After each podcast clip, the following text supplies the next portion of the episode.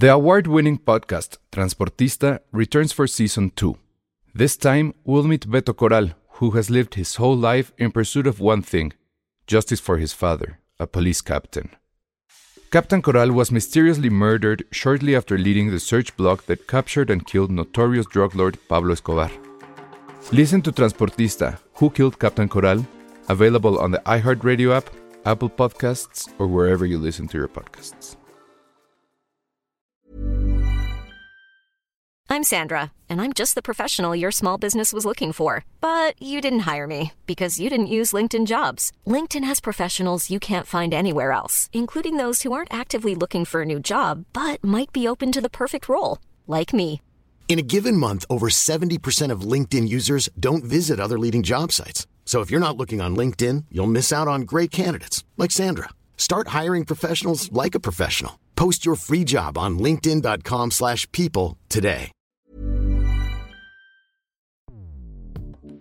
Escuchas. Escuchas. Escuchas un podcast de Dixo. Escuchas Filmsteria con Penny Oliva, Alejandro Alemán y Josué Corro. Hoy nos acompaña Ale Castro.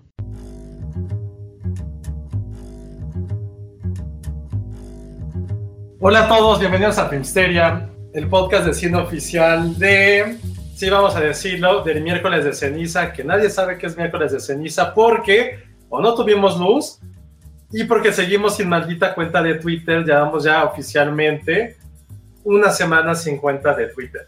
Ya hemos hecho los trámites necesarios, ya escribimos y nos siguen ignorando así vilmente. La verdad, yo fui esa persona que quiso tener paciencia, que dijo eso se va a resolver rápido, pero, pero no ha ocurrido y sí está un poquito desesperante, la verdad, sí, no poder platicar con, con muchos de ustedes. Pero al mismo tiempo dije, qué bueno, porque si no tuvimos que tuitear el, el, el tráiler de Cruella y esperar todos los comentarios que si se parecía a Harley Quinn, que si esto, que el otro juego que, me- que me dio gusto, la verdad. Pero sí se siente feo no tener cuenta, cuenta de Twitter, la verdad, sí está, sí está bien raro. Eh, hicimos la apelación, ya este, le dijimos por qué fue. O sea, pa- para si no lo saben, eh, nos cancelaron la cuenta de Twitter por un posteo que se hizo de 2017, cuando el príncipe de rap, mejor conocido como Will Smith, llegó a la alfombra roja de Cannes. La verdad ni me acuerdo por qué, este, por qué razón fue. La verdad no, no, no me acuerdo. Pero suena de fondo una de sus canciones. Y justamente porque pues, la puso, ni siquiera fue que la hayamos puesto nosotros. De hecho, el video lo retomamos de Variety o algo así. Y este, como suena la maldita canción, por eso justamente nos los cancelaron, ya los quitamos, el Salón Rojo está en eso, que no lo ha podido, pues, no salta con nosotros, pero ahí seguimos, vamos a ver qué, qué más podemos hacer, y si no, la verdad, tengo ahí una, ahí una cuestión más moral conmigo, sí tengo a un ex compañero del trabajo que trabaja en Twitter, y trabaja Y en luego- un puesto, pero no, Sí. no sé, soy de esa persona que no sabe cómo hablar, pedir un favor después de alguien que no has hablado durante más de 6, 7 años. La verdad, sí soy esa persona, perdón. O sea, ni siquiera sé cómo acercarme y decirle, oye, oye, ¿cómo estás? Cuando literal no hemos hablado en los últimos 7 años. Entonces, y ya van como seis personas que me han dicho, güey, pues el contacto es él. Y yo sí, fui- to- hasta me han dicho, ¿pero no trabajaste con él en Cinépolis? Y yo sí, sí trabajé con él en Cinépolis. Y la llevábamos chida en Cinépolis, la neta, pero tiene como siete años que no hablo con él y me da un poquito de, de pena ser esa persona que pide favores después de Pero ya más cuánto de llevamos? Hace, ya llevamos 15 días, una semana. una semana. Bueno, pues ve calentando motores. Le hubieras hablado Ah, la semana no. pasada. Gracias, Dani Crespo. Les voy a pasar su cuenta para que, para que ustedes le digan. La voy a poner aquí. No lo troleen, es buena persona. Pero obvio si ve el podcast se va a enterar cómo. No, no, creo que no. A ver ya. Entonces, por eso, pero sí, si ustedes lo presionan, puede ser. Qué, qué- qué buena idea, maldita sea, no piensa que está solo en este mundo.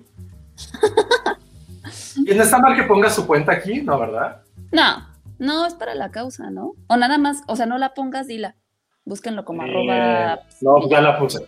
Pero sí, sí me da mucha pena porque, o sea, si ha habido gente que de repente después de muchos años me pregunta a mí cosas del trabajo y algo, a mí no me molesta.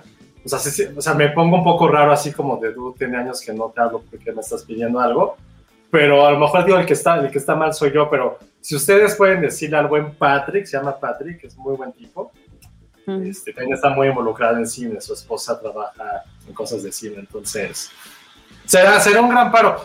Será como la cuaresma, será más, para que no dure esto más que la cuaresma, nuestra suspensión de Twitter, que así es una real estupidez. Entonces, o sea, y yo la verdad sí intenté verificar la cuenta hace muchos años y terminaban verificando mi cuenta personal y fue como de, ah, ok, no quería la Ah. mía, quería la de Misteria. Siempre me ¿Y la ir? ¿por qué verificaste tu cuenta? Pero No, ya yo no la verifiqué. cuentas, fue como... No, no la verifiqué, tuve que hacer el proceso para verificar tanto Filmsteria como dónde ir. Que ni, o sea, dónde tiene más de un millón y medio de seguidores y no está verificado. O sea. Y sí hay cosas, yo por ahí no sé cuántos tengo, pero sí toca gente que trabajó en BuzzFeed y solo por trabajar en BuzzFeed ya les verificaron la cuenta y es como, ¿really? Ay, Really? For that shit? No, no, no, está, que hagan lo que quiera Twitter, pero, pero yo sí, justo por eso tengo mi cuenta verificada, fue porque intenté hacer el proceso y al final solo fui yo, entonces. ¡Ay, sí, Edgar Patiño! ¿Qué? Pone The Adventureland y ahí Kristen Stewart sí se parece mucho a Ale. La verdad, no, no recuerdo mucho. Yo tiene mucho que no veo Adventureland. Pero me acuerdo que me gustaba. The Adventureland tiene mucho tiempo que no la veo, entonces. a ver, vamos a buscar la foto y ponerla. Porque Ay, ahora, Lady si Ali, se dieron- gracias, Noemí. Si se dieron cuenta, ya hicimos el podcast un poquito más interactivo para Porque no yo le ver dije, nuestras, amigos, yo le dije. nuestras horrendas caras todo el tiempo. la Híjole, no, ¿eh? No. Debo, debo de decir que sí difiere. Porque sale, sale muy buena en Adventureland ahí, este. Kristen Stewart. A ver, ponla pues, producción. Voy. Es que ya tenía lo demás preparado. o sea, se me va a trabar el StreamYard. Ah, bueno, puede tener que tiene como algunas facciones en algunas cosas. Aquí sí puede ser, en esta que nos va a poner puede ser. Tiene como esa carita de. ¿De qué? Termina la frase. ¿De qué? Dani Crespo dice: Para mí, Ale es más bonita que Kristen Stewart. Ay, gracias. Vean, así estoy muy idiota, no me acuerdo cómo le he hecho las demás veces. Según yo, con que arrastres la imagen a la pantalla y listo. Neta, ¿qué pedo con mi vida hoy? no, Ale. Sí, ya es la edad. Ahorita, ahorita, ahorita Justo recuerdo. vamos a no. jugar eso de qué tan old eres, ¿no? ¿O cómo era? Ah, sí, que porque nos llegaron unos mensajes de que ya estábamos muy, muy malditamente viejos. ¿Estamos? Cosa que, Ale, te llevo tres años, o sea, estás vieja. Ay, Te llevo tres años. años. ¿Cuántos años Ale, tienes? te llevo, Ale, te llevo tres años. O sea, no te hagas la joven, te llevo tres años. Soy joven. Déjame. Maldita sea, a ver, ya se metió Penny. Hola. Yay. Yay. Hola, Penny. Hola, ¿cómo están? Bien, Ay, aquí pues- sufriendo con la producción tan chafa. ¿Por qué? Porque Josué lleva como media intentando poner una foto y no sabe cómo funciona esto. Pues no sé cómo lo he hecho las demás veces, Ya. ya se me olvidó. Yo tampoco sé. Pero Enséñanos si en tu pero celular. si lo, si lo he hecho, ¿no? Lo están haciendo estos días. Voy por, voy por mi celular, espérenme dos segundos. Sí, sí, sí. bueno, ya, pues ya ni modo, buscamos la imagen. No, ahorita lo hago, ahorita lo hago, espérense. Pero sí, volviendo al tema, sí, please, escríbanle a mucha gente de Twitter para que nos, nos, los, de- nos, los, nos los devuelva. Mientras yo sigo con esto, que no puede ser que no pueda. No, bueno. Ya vi que idiota. Sí tenía que darles nada más aceptar. A, ver, Mejor ahí díganos a quién creen que se parece Josué. A ver. Ahí está. ¿Sí se ve? Ahí está. No. Hay un poquito, ¿eh? pero muy, muy, muy leve. Cuando me enojo, ¿o ¿qué? Ajá. Esa puede ser, ahí que sí se parece. Un poco, un leve. Qué cagado. Tengo que verla. Ah, Se me antojó verla. Tiene mucho que no la veo. Bueno, ahí ya. está, ahí está lo que dicen. Dicen este Penny que se parece a Ale en esta película Kristen Stewart. Volviendo al tema. Sí, ah, bueno, no sé, es que eh, me- se me hace eh, eso difícil porque de verdad yo sí siento que Ale está mucho más bonita. Ay, gracias, Entonces, Penny. yo siento que no, no sé, no sé qué sentir, no sé, no estoy de acuerdo, no estoy de acuerdo, no estoy de acuerdo. Pero en esta sí, sí puede ser. En esta película sí, sí les doy el beneficio de la, ¿De la duda? Sí. Ah, bueno, ah, bueno, bueno. Que Josué me haga enojar para que ponga la cara. Me sale mejor. Pero es que en esta sí se puede, pero, Es experto. pero en bueno. eso. Esa es la sección de Ale se parece a Kristen Stewart por segunda vez en el año. Muy bien, muy bien. Pues ya. Ahora no vas a poder quitarla. No, ya. Más bien voy a poner la imagen. Maldita sea, no pude hacerlo. A ver, esperen. Ya, ya pude dejar. De la peli, de lo que sí vamos a hablar esta semana. Que es, ¿ya se ve? Sí, ¿lo viste, Penny? No, la verdad no lo he visto. Pero No, sí no, no. conoces el caso, ¿no? Más o menos, más o menos, sí. Ah, sí, sí bueno. había leído. Pues vas, Josué. Empieza tú. ¿Qué te pareció el, el- la serie? Pues mira, de lo que, de lo que vamos a hablar hoy, porque eh, vamos a hacer un pequeño paréntesis, no nos, no nos acompaña el Salón Rojo por, por temas que creo que ya muchas eh, personas saben, y si no, tampoco vamos a andar mucho, pero eh, pues esperemos que, que esté bien él y toda la familia de Patty, la bolita roja, ¿no? Entonces, Sí. por eso no, no está ahorita. Y deberíamos aprovechar que no está para hablar de WandaVision, de nuevo documental de Woody Allen, pero la verdad es que sí nos clavamos este, con esta serie que, que es algo que, que ha estado haciendo Netflix últimamente, ¿no? Que poniendo sus casos de, de crímenes reales. Eh, hace poco también salió el del asesino de Los Ángeles. Richard Ramírez. Richard Ramírez, que también está un poco ligado a esta historia curiosamente por algunas, por algunas cosas. Y es algo que seguramente Scorsese odiaría, porque diría, ay, es que los algoritmos de Netflix hacen que la gente no quiera ver cine.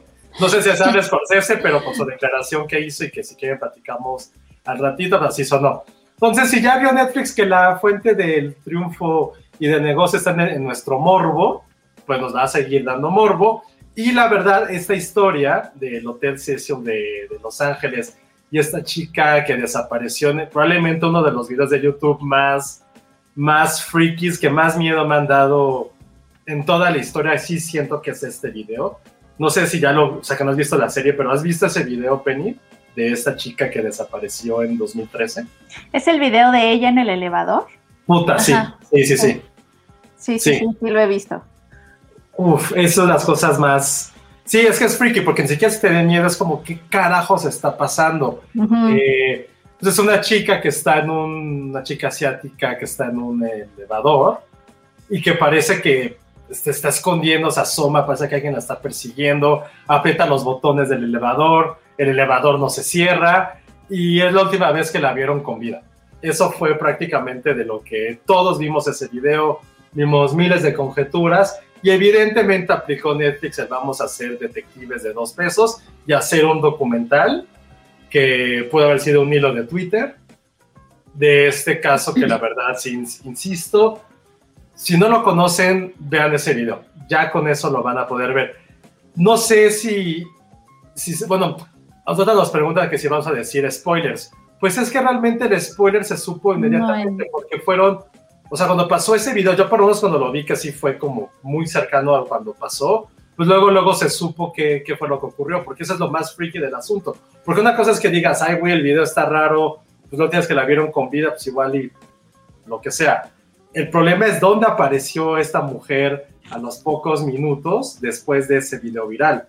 Y sí lo tenemos que decir porque incluso en la serie aparece en el primer capítulo. Entonces, pues bueno, esta mujer, si quieres saber, Penny, qué ocurrió con ella. Yo sí quiero saber, sí. y yo aquí. ¿La vas a actuar? Apareció, no, no lo voy a decir. Apareció muerta, ahogada y desnuda en uno de los tinacos del hotel del último piso. Pero, ah, o sea, las evidencias forenses dijeron que había muerto por ahogamiento o, o ya, ya nada más habían puesto su cuerpo ahí. Por ahogamiento. Bueno, ¿cómo lo catalogaron al principio? Como muerte Como una muerte accidental. accidental. Porque Ah, no como que se se- cayó y se le cerró. Exactamente. Ajá. Exactamente.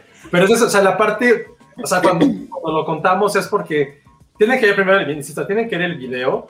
Es muy espeluznante porque sí parece que está esperando que alguien, que alguien le está siguiendo, está haciendo muecas, se asoma. O sea, creo que de los elevadores a mí una persona de las cosas que más miedo me dan también. O sea, siempre creo que es como te estás teletransportando a otro lugar. Siempre estás pensando que hay alguien junto a ti. No sé, a mí los elevadores no me dan miedo, no me dan desconfianza, pero es algo extraño. Y que te hayan dicho, güey, es la última vez que la vieron. Y hacer miles de especulaciones si había como algo paranormal.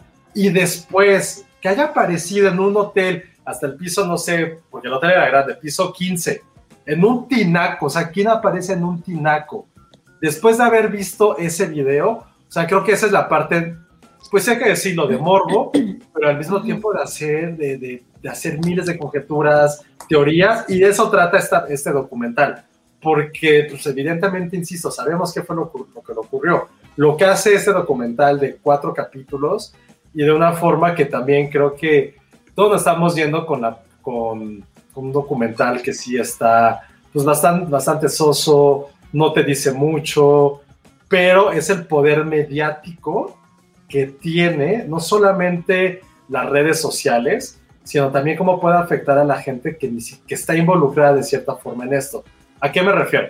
En los primeros, en el primer capítulo te pone la historia de, no solamente de esta chica que, perdón, se llamaba Amy, Amy, Emily, ¿no? Emily, no sé, Amy, creo que se llamaba Amy, perdón. Amy. De esta chica de, de su, su background, que era, una, que era una estudiante de una universidad, que todo el tiempo se la pasaba en Tumblr y que quiso hacer un viaje, un road trip desde, desde San Diego hasta, bueno, por todo California, ¿no?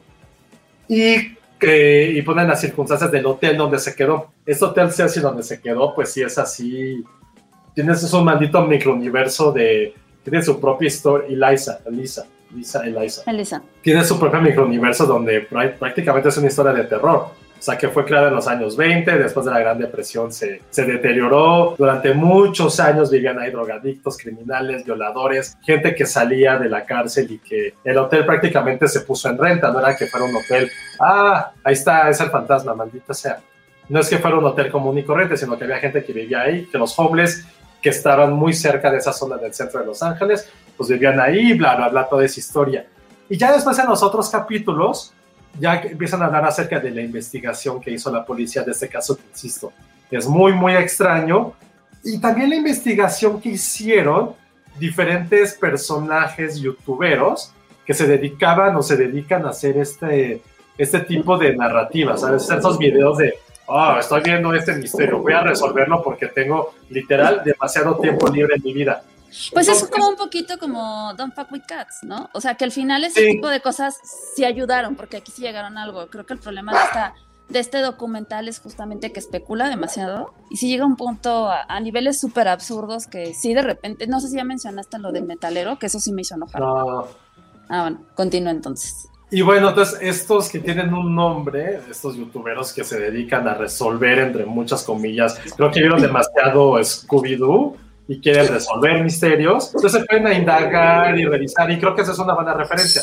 Todo lo que pasó con Don't, Don't Fuck With Cats, donde hubo gente que sí resolvió algunos casos, pues aquí están int- intentaron hacer lo mismo y revisar desde el video los antecedentes de esta mujer, eh, con quién estaba, eh, ver si era paranormal las cosas, y al final nunca llegaron a ninguna, a ninguna conclusión.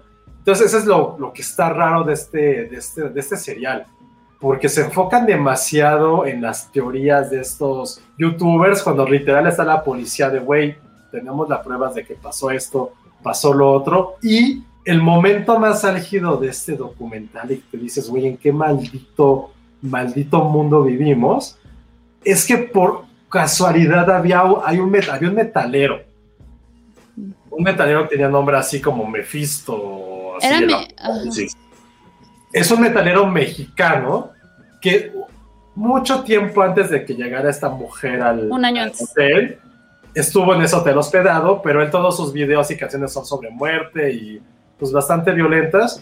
Y todos los youtubers empezaron a decir que él fue el asesino. Y empezaron a incriminarlo y a trolearlo y a mandarle cosas de odio a sus cuentas personales que el tipo tuvo que borrar su, su vida social, su vida digital y a punto de suicidarse por todo el hate que le tiraron, cuando hasta los policías decían, a ver, el güey no estuvo, el güey estaba en México, estaba grabando en México su disco, ¿cómo iba a asesinar a esta mujer? Fue una casualidad que el güey estuviera en ese hotel un año antes. Entonces creo que esa parte por lo menos a mí se me hizo un poquito interesante, porque si es hasta donde, o sea, lo vimos, la platicada la semana pasada con lo de Britney, aquí es hasta dónde vas, hasta dónde puede llegar el poder de las redes sociales para pues si quieren de alguna forma destruir la vida de una persona que ni siquiera conoces. Eso para mí fue lo más interesante del, del, del documental. Le decían, o sea, el, el metalero mexicano es. Y pobre tipo, la verdad, solamente hacía canciones anticatólicas de muerte, venganza, sangre.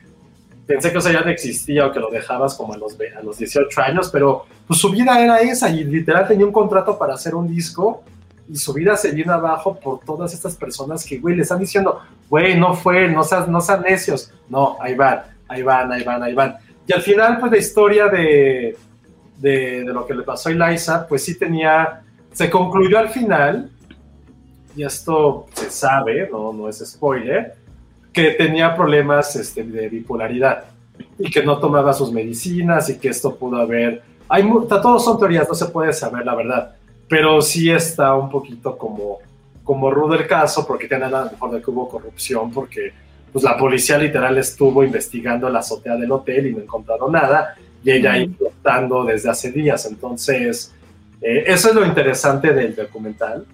Y al final de cuentas, pues sí, creo que el morbo, pues sí nos venció a muchos y lo acabamos viendo, pero la verdad, pues sí, sí es de esos es de esas series, esa inversión de tiempo, esas malditas cuatro horas que invertí viendo el, el documental, mejor lo pude haber visto directamente en hilo de Twitter o en otras páginas que hablan sobre lo mismo. Entonces, nunca se llegó a la conclusión y nosotros como espectadores creo que estamos dando como nuestras propias teorías alrededor de esto. Entonces, eso es Hotel Cecil, el caso de... ¿No te pasa que, que, que de repente también, o sea, sí creo que es muy interesante lo que, lo que dices, o sea, de que de todas las conjeturas que se hacen, pero también a mí me salta mucho cómo la gente se apasiona tanto por un tema que, que de repente son los entrevistadores, o sea, al, al, al, chico que hasta, o sea, se apasionó tanto por el tema que, que es el fundador de una asociación casi, casi fanpage en, en Facebook de El que se pone, o sea, cuando, cuando la encuentran muerta está así, de, es que yo perdí una hermana y yo, o sea,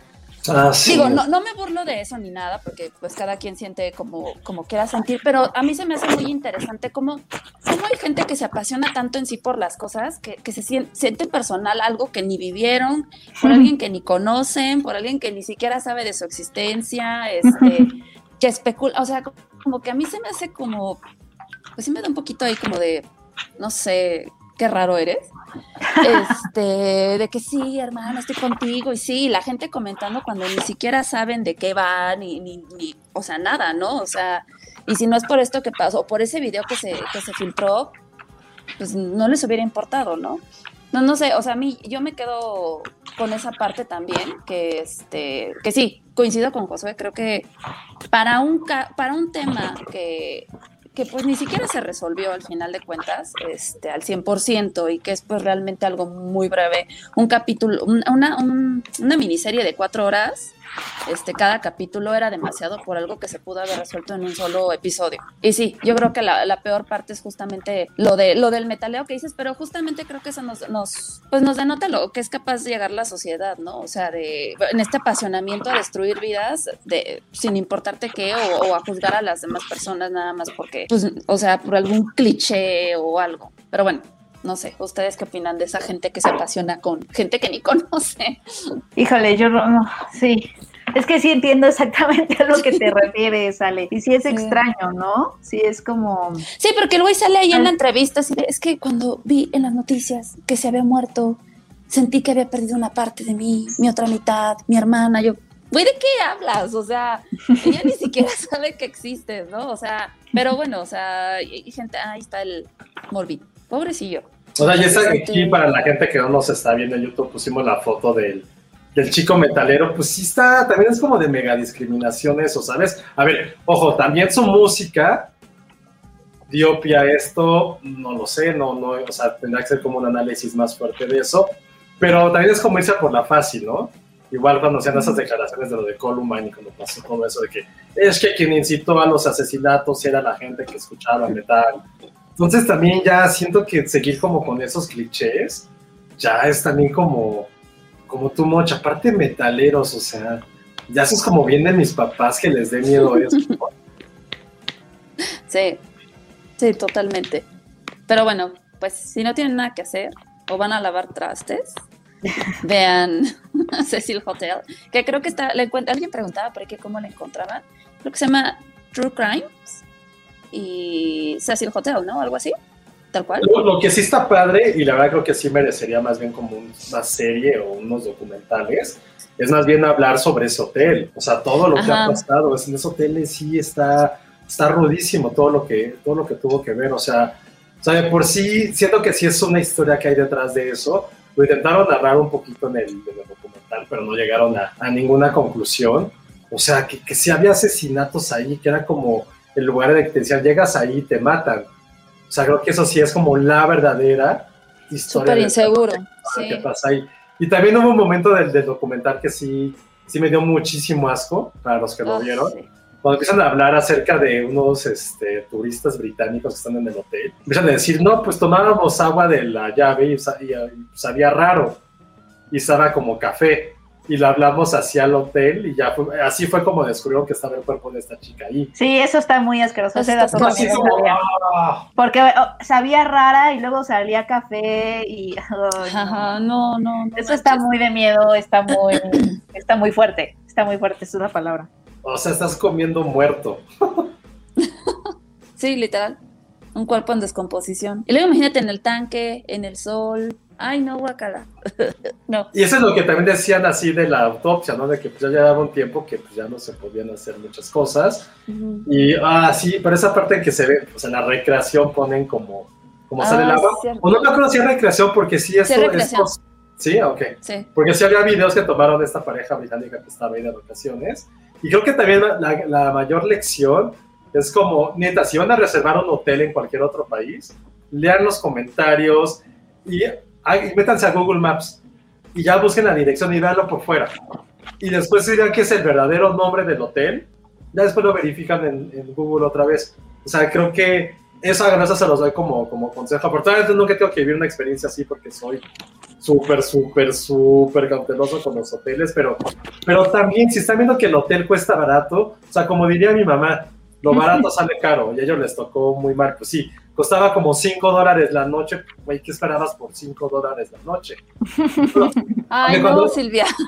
Cu- Cuando estaba joven sí me tocó ir a hostales así en Europa y sí me tocó un güey este, arriba de mí, no, no, arriba de mí, en la litera arriba de mí, sí sonó Ajá. muy mal lo que estoy diciendo, este, en la litera de mí, este, jugando consigo mismo. No es Y cierto. sí, Ay, sí, no. claro. No. ¿Por qué? Y me no. despertó que se movía la litera y yo así de No, "Please, no, no". no, por favor. No, qué no. asco. Qué asco. Y mi, asco. y mi amigo con el que iba sí le, sí le dijo algo, o sea, lo- le pateó la cama. Pues o- oye, pues tanta se hubiera ido al baño. Si tanta urgencia se hubiera ido al baño y allá Pero aparte no. eran como, No sé. aparte eran como las 7 de la mañana, o sea, ya estaba, ya, era- ya estaba, ya había luz. Guácala. Creo que eso ha sido como de las únicas cosas que, The Morning que me ha- Glory. Quería decir. sí, que me ha pasado en hoteles. Sí he tenido muy buena suerte, afortunadamente, Qué asco. Qué en asco. hoteles. No. Creo que. Qué bueno que a mí no me ha pasado nunca eso. Ah, bueno. Creo que las niñas somos mejor portadas. Y compartir, y compartir este, compartir el elevador con David Beckham y sus hijos. Y yo así, ah, los Beckham, y todo emocionado, y ese voy así nada más como, Pues ¿qué sí, pedo? Y yo así, ah, no que sea lo único que me ha tocado en hoteles, pero, pero sí, ha- hagan eso, créanme, re- revisen siempre dónde, dónde se van a hospedar, porque no, está muy fuerte esa historia, y sobre todo lo que les pasó a, estos güeyes. Y pues como nada hilar la historia con lo que platicamos, en- o sea, ¿qué tan de la mierda está este hotel que ahí se hospedaba? Y dicen que llegaba ensangrentado el tipo este Richard Ramírez, el asesino, Ajá. el asesino nocturno, vivía en ese hotel. O sea, así era la calaña que estaba eh, en ese lugar y No, pero a ver, lo que entiendo es que el hotel es de estos edificios, ya sabes, que abajo hay como casas, o sea, hay como zona residencial, luego como oficinas y luego arriba está el hotel, ¿no? Es lo que entendí. Ah, sí. Es como Según yo lo que entendí. Y entonces lo que lo hace inseguro es que solamente hay un elevador y cualquier persona que quiera entrar al edificio tiene acceso al hotel porque pues el elevador sube por todo el edificio. Entonces, si vives ahí, simplemente apro- aprovechas, aprietas cualquier otro botón y puedes llegar al hotel sin ningún problema y te da acceso a los cuartos. O sea, está terrible eso. Y creo que ese es el problema eh, principal que decían en el documental. Sí, porque esto, o sea, hay como leyes en Estados Unidos que permiten que ciertos hoteles funcionen como departamentos, o sea, como, como departamentos residenciales. Pero pues como este hotel estaba en el centro, pues ya todo derruido y medio chacal, y también explican que justo en la zona en la que está es como la de mayor concentración de, de gente pues, sin hogar de, de Los Ángeles, pues se prestaba a que la gente se fuera a hacer lo que quisiera en una cama. Está en un horrible. cuarto alfombrado. Mm, La guácala. última vez, la última vez que fui a Los Ángeles, el hotel en donde estaba está a dos cuadras de ahí. Y, y yo por no, por no quererme en Uber, porque dije, ay, sí, en el metro todo el mundo se puede mover, me bajé como tres estaciones, do- dos estaciones antes, una o dos estaciones antes, y si caminas por ahí sientes la muerte. Y la verdad es que sí la pasé muy mal porque sí se me acercaba la gente. O sea, literal Ay, llegó no. un punto, Sí. en el metro sí se me acercó un tipo, y si no es porque le caí bien al, al, chofer del metro, este, que me lo quitó de encima y literal me dijo, siéntate acá adelante, yo te digo dónde te bajes. ¿El chofer Este, del te- metro? Sí, ¿no te conté? Pero ¿cómo que un chofer del, o sea, el chofer ver, del metro? Llegué, llegué a Los Ángeles, entonces agarré y me, y me subí al metro porque dije, voy al hotel, está súper cerca, sí, claro, cómo no. Este hotel, el Cecil, está a dos cuadras de donde me quedé. Y, este, y ya llegué yo al metro y pues, o sea, es horrible lo del metro de Los Ángeles. Yo creo que la estación de Tepito aquí en la Ciudad de México a las once y media de la noche es mejor que eso, porque está sola, así completamente vacía. Entonces me acuerdo que llegué y me empezaron a hacer plática un policía, porque me dijo, estás perdida, ¿verdad? Y yo, sí, que no sé a dónde ir. Y ya me explicó y, este, y estaba platicando justo con, con, el, como con el chofer ahí de- del metro porque estaba detenido. Me dijo, así súbete, y yo, yo voy para esa dirección. Le dije, ah, perfecto, muchas gracias. Entonces, este, me subí, me senté y se tardó en arrancar y de repente se me acercó un señor así, gigante, gigante, gigante, ya sabes, así súper fornido. Y me empezó a molestar y me empezó a decir, este... Kristen Stewart eres tú, ¿no? sí, Te Me dije, ¿eres dijo- tú, Kristen Stewart? sí, me pidió un autógrafo. No, y me pidió, este, me, me invitó a un café y le dije, no, gracias. Por favor, vamos por un café. Le dije, no, gracias. Ay, no, qué miedo. Y este, me dijo, es que estás muy bonita. Y yo, ah, gracias. ¿Y, y por qué estás sola? Le dije, no, no estoy sola, estoy esperando a mi novio hasta la próxima estación. Ah, ya andale, vamos por un café. Le dije, no, tengo novio y me está esperando. Y este, y, jode, y jode, insiste y insiste. Entonces el chofer se acercó y, y- y le dijo, ¿qué no entiendes que la dejes en paz? Entonces el chiste es que me ayudó, lo, lo quitó de encima. Yo venía así de, ah, porque aparte en el vagón que en el que yo iba nada más habíamos una señora que pues parecía Ay, ahí toda este, dormida y un chavo así horrible, ya sabes, como en capucha, nada más me veía así de lejos y yo, "Ah". entonces ya el chofer muy amable, la neta es que me dijo, pégate, siéntate pegada a la ventana de, de donde yo estoy y yo te toco para que sepas dónde bajar. Entonces, muy buena onda, la neta, me tocó la, me tocó la ventana, me dijo, aquí te bajas. Entonces abrió las puertas y el chofer se bajó y vio que yo subiera las escaleras y me dijo adiós. O sea, o sea, la verdad es que buena sí, onda. yo tenía que transbordar, me acuerdo, y dije, ni madre, yo ya no quiero estar en el, en el metro, ya no, porque tenía que este, pasarme a otra, a otra línea para poder llegar al maldito hotel y me bajé. Y ya viendo, o sea, porque me dio curiosidad de ver dónde estaba el Cecil y creo que hasta pasé por ahí. y sí, o sea, en mi camino sí está, pues, o sea, dije, no manches, esto, esto es horrible, está lleno de vagabundos, este, drogadictos, es- está, sí es un ambiente muy, muy, muy feo. Pero bueno, esa es mi historia y sobreviví. Ay, no, qué horror. Qué Estuvo miedo, muy feo. Ale, Qué espanto. Sí, yo quería llorar, porque aparte el tipo claro. no se iba, y yo que no, no quiero. No, Y estaba Chale, enorme, enorme. Yo creo que yo le llegaba a la cintura, en serio. ay, qué muy terrible. alto. No, sí, qué pánico. Sí, sí, así que también tengan cuidado, de verdad. El chiste es nunca ir al centro de ninguna ciudad. No, no. O sea, yo no sé si ustedes recuerden, pero. O la Ay. gente, pero. O sea, yo el centro de la Ciudad de México sé que está mal y me van a correr del trabajo, pero yo lo odio. Odio ir al centro. O sea, creo que hay pocas cosas en este mundo que odie tanto como ir al centro.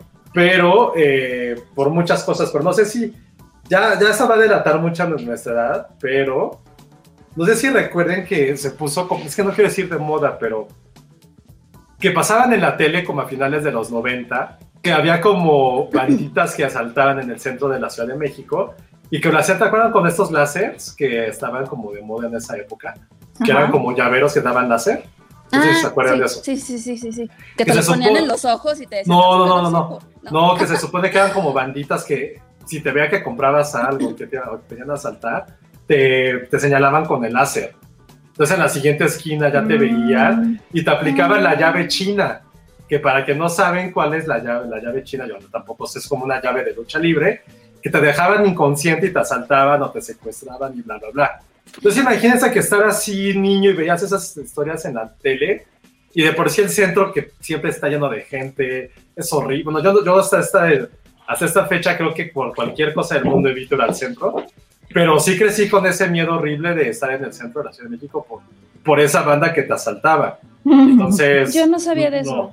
Claro, le eran los chineros. Yo no me, yo tampoco me acuerdo de eso, pero también me acuerdo que de chiquita tampoco me gustaba el centro para nada, porque eh, me can- nos cansábamos un montón. No me acuerdo para qué me llevaba mi mamá, pero igual, o sea, Sí. muchísima gente. Es que siempre te todo, llevaban calor. necesitabas algo de la escuela. Necesitabas algo de la escuela o, o, o Oh, sí, sí, disfraces. sí. A mí me llevaban muchísimo por- para disfraces para las obras de la primaria en las que ponían en mi escuela y los disfraces eran ahí en la, en la lagunilla, por ahí, y era horrible.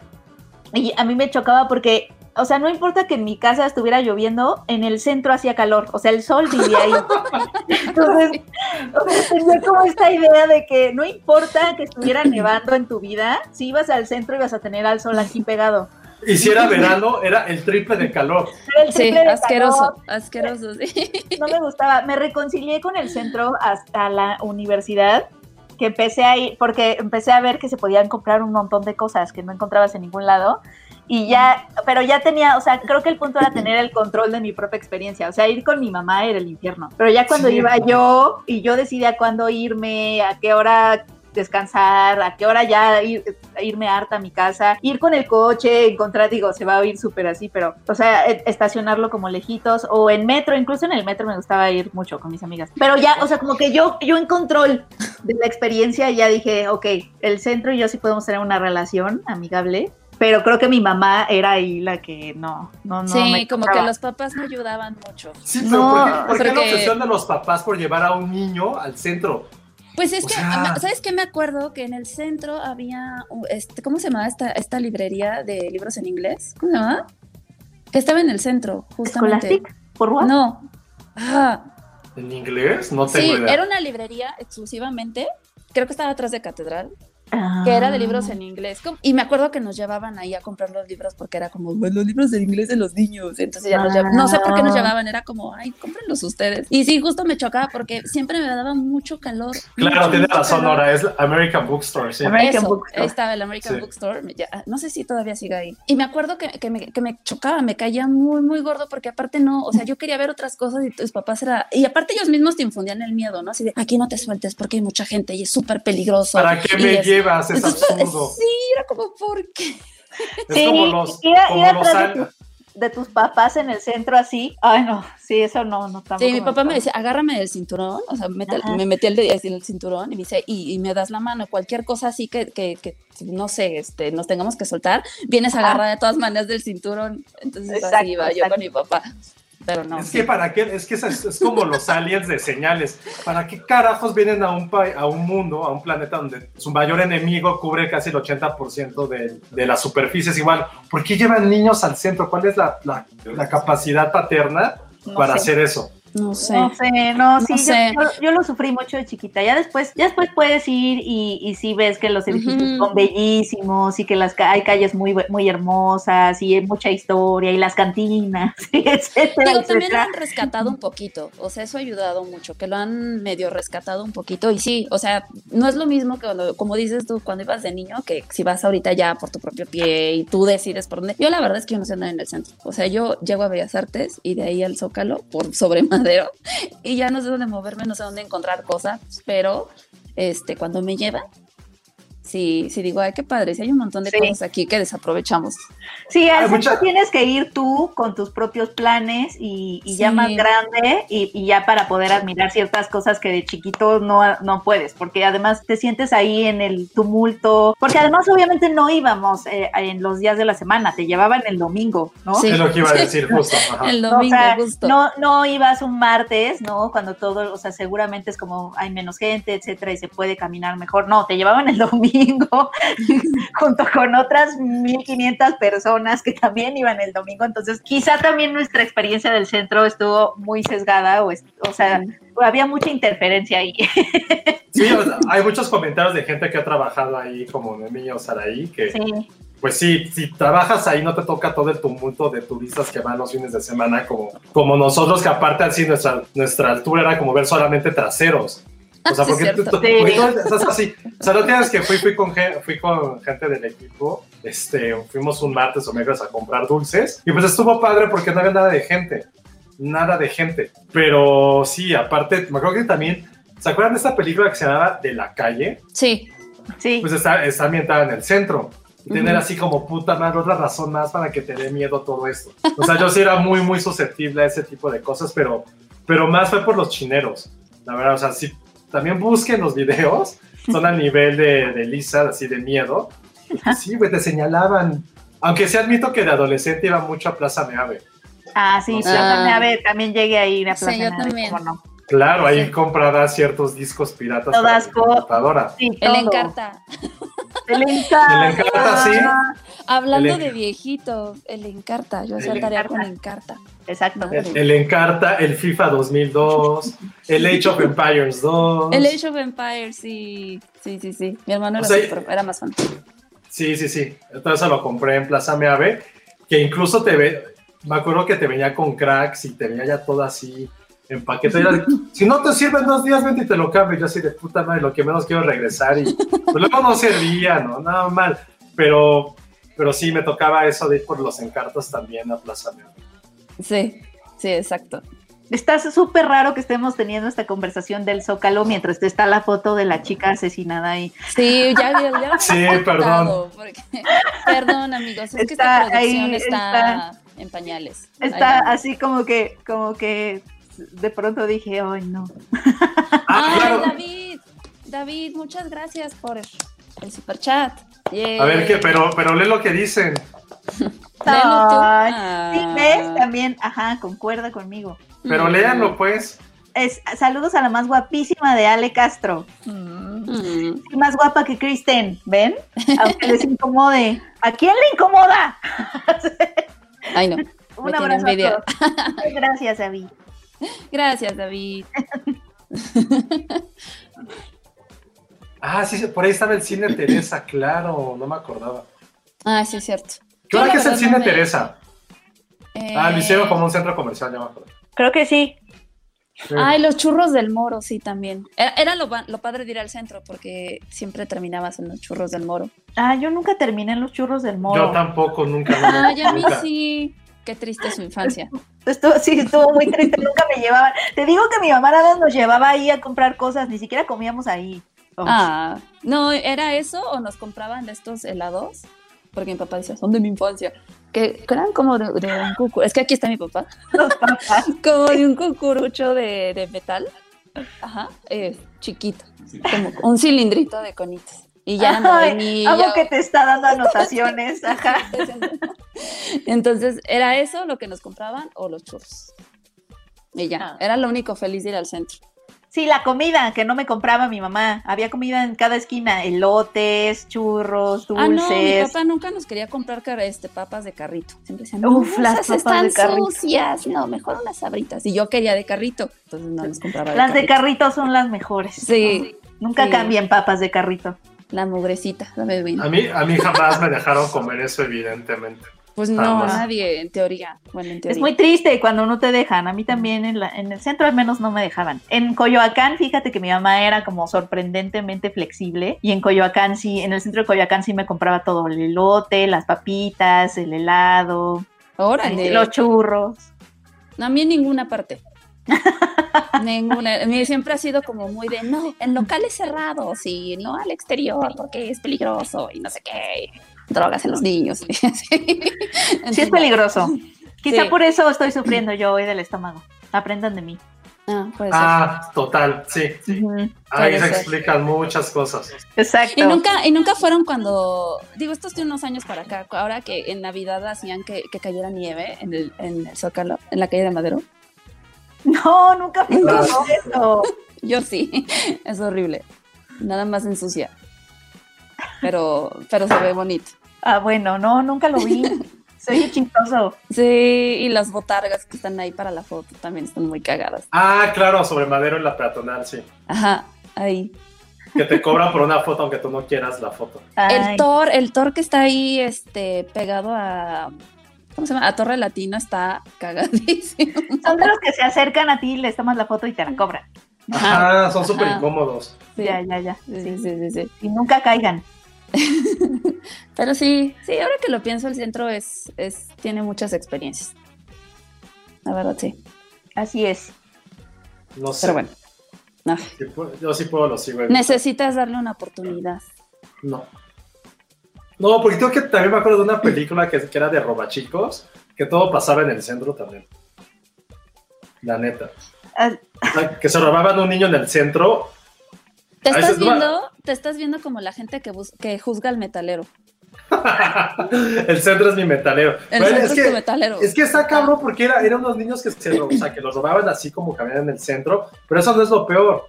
O sea, supone que, los, que les vaciaban sus órganos para meterles droga y así se iban a Estados Unidos. Ajá.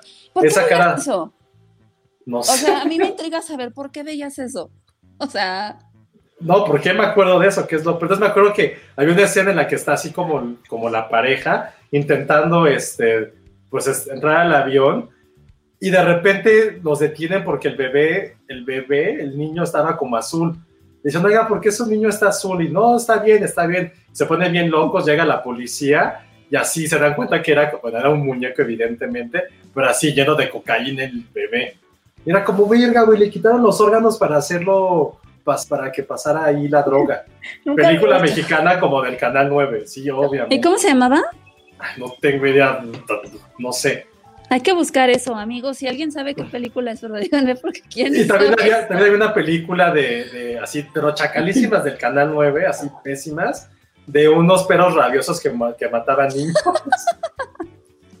que se metían como a una bañera y eso, bueno, como un baño, me sorprende que te gusten los perros ya que te crees todas las películas que veías, ¿eh? No, pues los perros no eran la culpa, el centro tiene la pincha culpa, los perros no. no, ni al caso. Bueno, ya ahorita en esta ciudad ningún punto es, es seguro. Pero bueno. Ah, y el Summer de los azulejos es muy bonito. Sí. Sí, ese es muy bonito.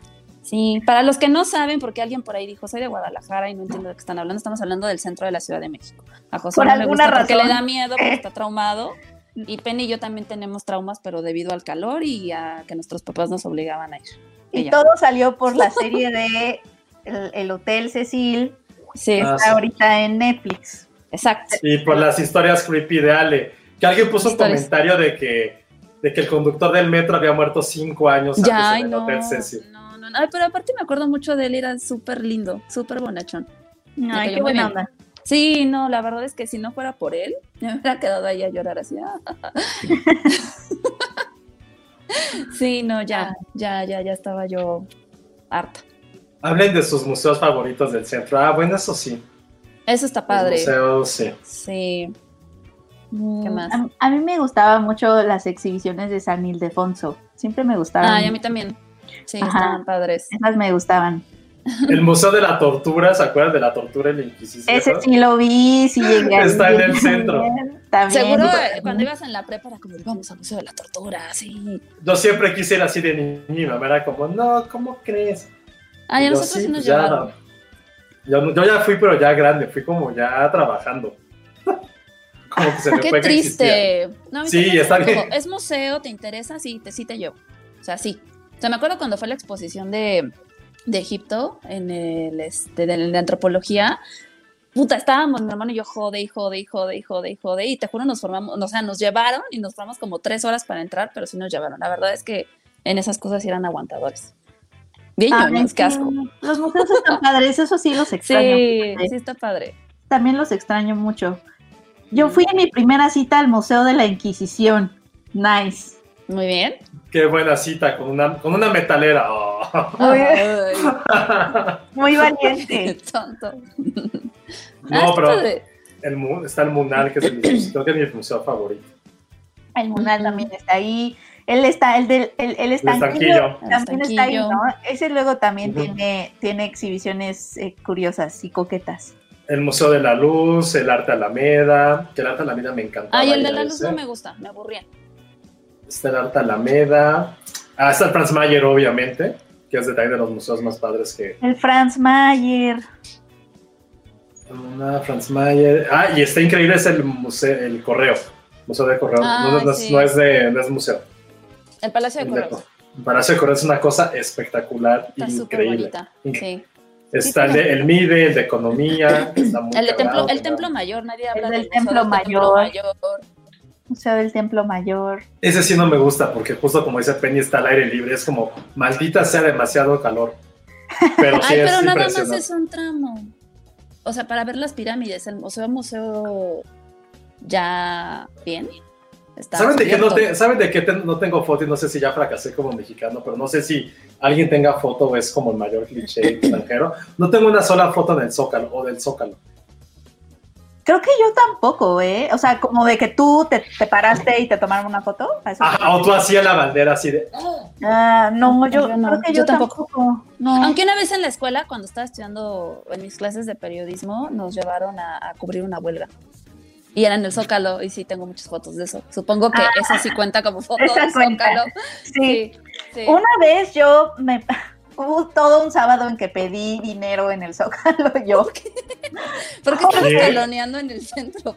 Es una de mis experiencias más extrañas de la vida porque una de mis mejores amigas es- estaba en terapia y entonces no sé qué tipo de habilidad o herramienta emocional estaba ella practicando, que, que su terapeuta, uno de sus ejercicios era ir a pedir dinero al zócalo. Creo que era perder el miedo al ridículo o algo así.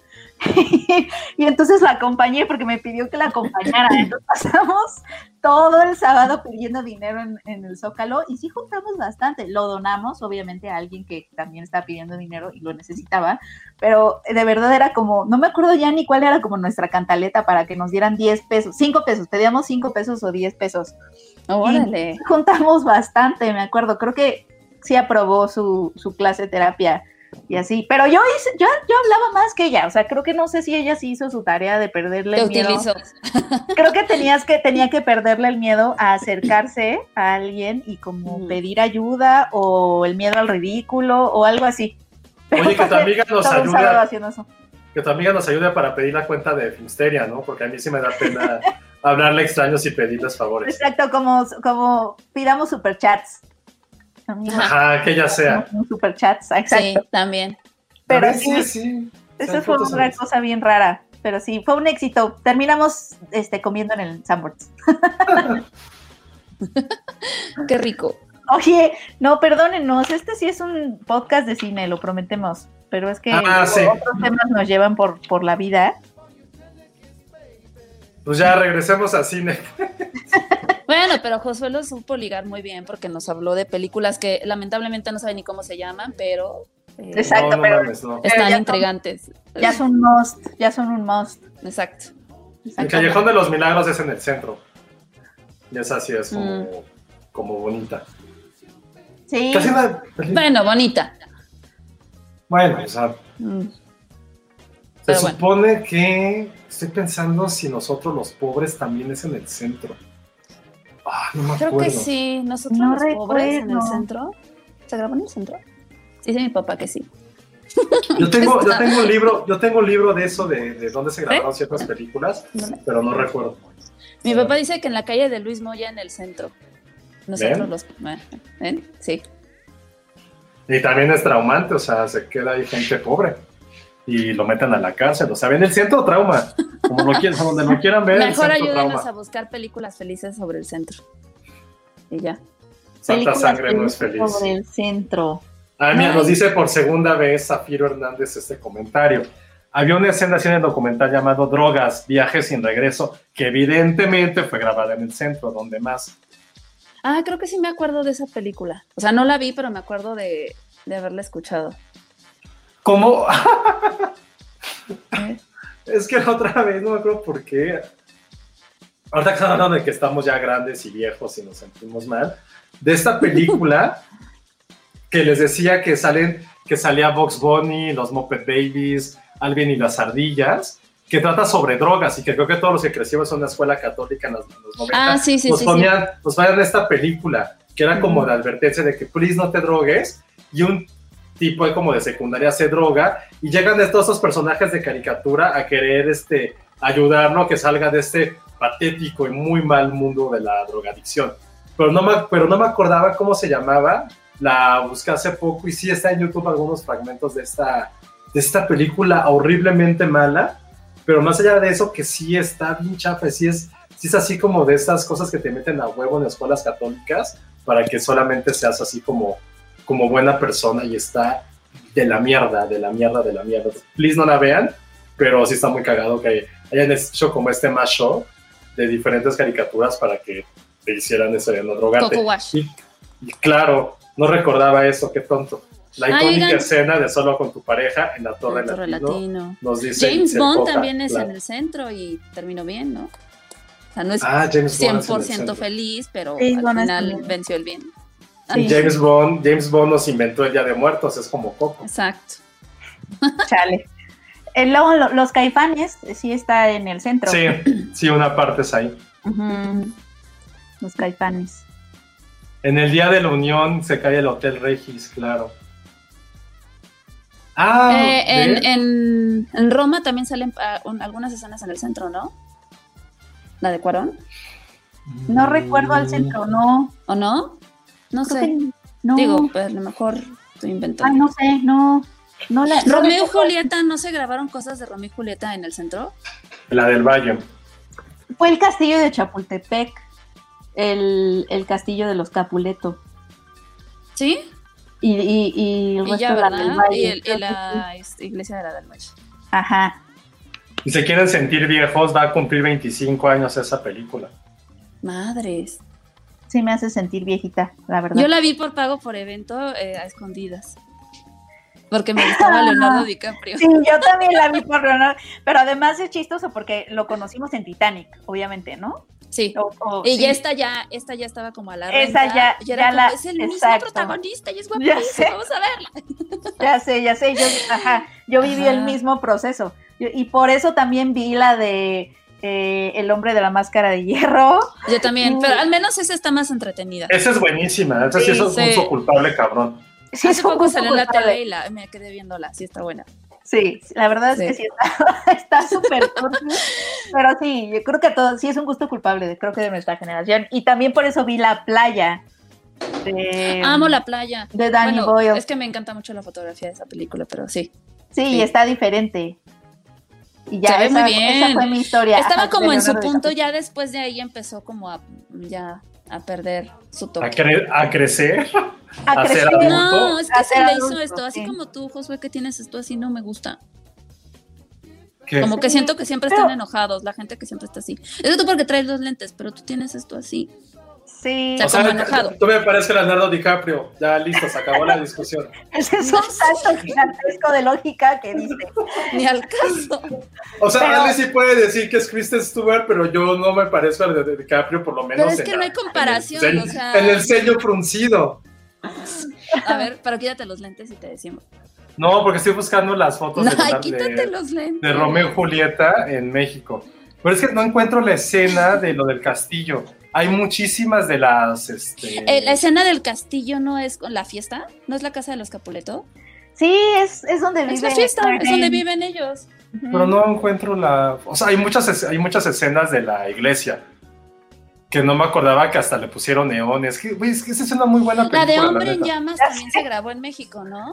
Sí, Con Sí, pero eso es como. Pero eso es como México como- chafa. El México violento. El Según México yo fue del como centro. la Condesa, no, fue en la Condesa, se grabó en la Condesa y en el Deportivo 18 de mayo. Sí, ah, sí, sí fue en la Condesa, lo cual Ajá. hace chistoso. Sí, sí, sí, sí. A ver, ya encontré fotos. Los olvidados. Los olvidados es en la Romita y en Tacubaya. Ah, sí. Eso sí, eso sí, eso sí la sé. Ah, está chafísima la foto. Ay, no inventes.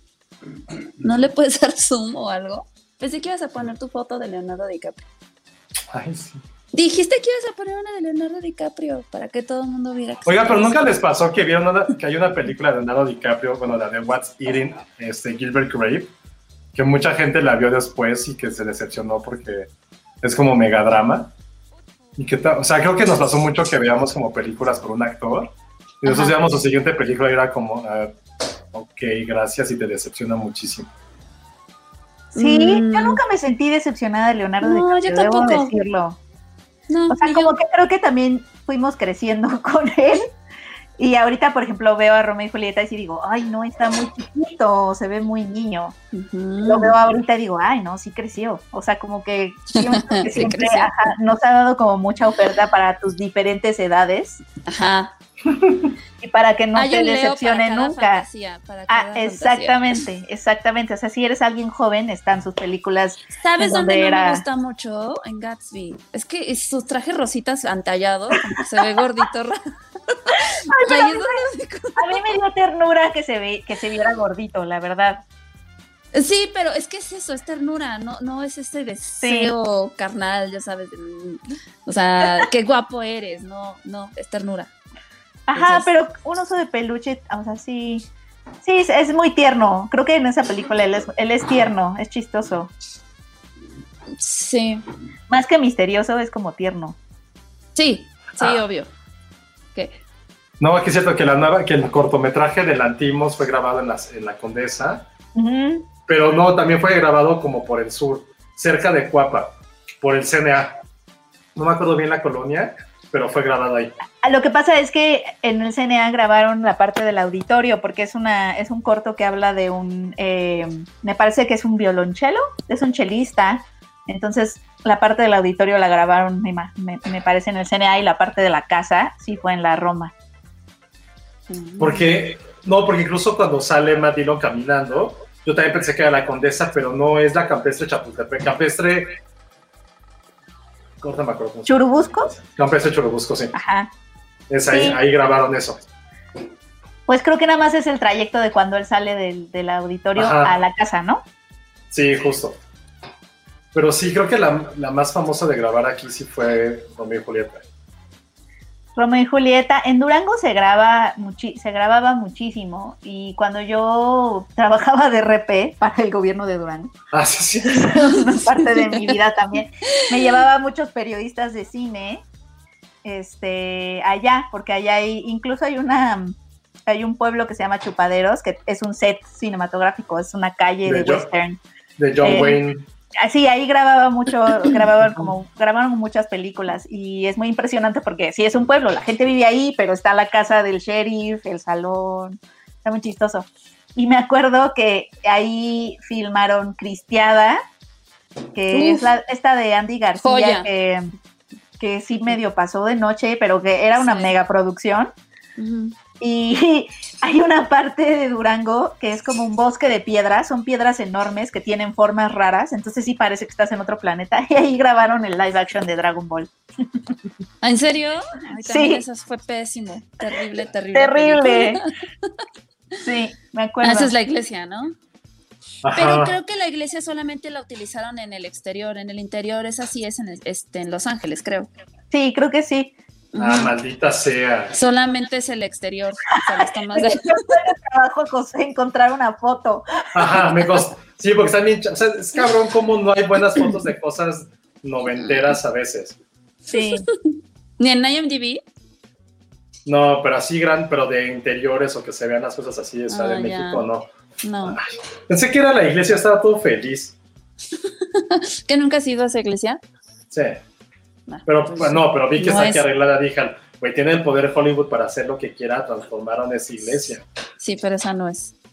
Temo decirte que no es. Pero sí, creo, creo que es la película más cool que se ha grabado en la Ciudad de México. La neta. ¿Romeo La- y Julieta? Romeo y Sí. Julieta. Sí, porque es que Hombre Llamas, pero Hombre Llamas es como esa típica película de México, son los malos, Los mexicanos son los narcos, los secuestradores. Es como la imagen que yo tengo del centro. Entonces, por lo menos en Romeo y Julieta celebraban como esa cultura Muy distópica, que había. Sí, eso estaba padrísimo, la neta. Estaba padre. Entonces, por eso Romeo y Julieta, Das Lurman, nuestro corazón está contigo. Ay, Baz Luhrmann. Qué bonito. Sí. Muy bien. Pues, ya ahora sí vamos a hablar rápido de lo de Scorsese, ¿no? Ah, va, perfecto. Vas. No, Bueno, sí, lo, ¿tú leí- sí lo, le- lo leíste, Penny. No, vas tú. Sí, sí, sí, sí, sí leí lo que, lo que escribió Martin Scorsese. Este, pues no sé, o sea, creo que es como esperado que Martin Scorsese escriba algo. O sea, como que no me sorprendió tanto. Ya había dicho varias cosas al respecto de, de cómo se está devaluando a su forma de ver como el, la- el cine entendido como forma, no como contenido, sino como forma y por eso había dicho que las películas de superhéroes, eh, eh, o sea, la experiencia de ver una película de superhéroes era como subirte a una montaña rusa, ¿no? Algo así. Ujú, ujú. Y ahora sacó otro ensayo. eh, fue a propósito de Federico Fellini, ¿no? Que Sí, salió, sí, sí, que salió su, su escrito, en donde habla de. A mí me pareció interesante es- eh, en, que, en que profundiza en esta división que hay entre contenido y forma, al parecer, ¿no? y, Ujú. que los, y que los algoritmos de streaming, pues un poco refuerzan esa división, porque eh, el algoritmo de streaming, esta es la parte que a mí me pareció más interesante. Eh, el algoritmo de streaming eh, te, te- te recomienda cosas dependiendo del tema que viste, ¿no? El tema y el contenido, y entonces pues un poco se reduce las opciones a- al tema, ¿no? Y no a otras cosas que, que definen al cine, que es como el lenguaje cinematográfico o el lenguaje audiovisual. Obviamente el algoritmo no te recomienda una película que tenga un lenguaje audiovisual similar, ¿no? Entonces tiene como esta, esta onda de que se, se ha convertido nada más en, en bodegas de contenido, el, el streaming, que nada más, pues, pues obviamente lo único que se, que se, que ven esas plataformas es el negocio, que es cierto, este, y obviamente no tanto la innovación o, o- o la forma y, y el cine como, como arte, ¿no? O sea, como Pues- que sí, sí tiene sus puntos, sí tiene sus puntos y, y creo que lo importante es como, porque cuando vi la, la mm, cuando empecé a ver los comentarios, ¿no? Cuando salió la, salió la nota y eran muchos como de, ya está chocheando y no sé qué, y no sé qué.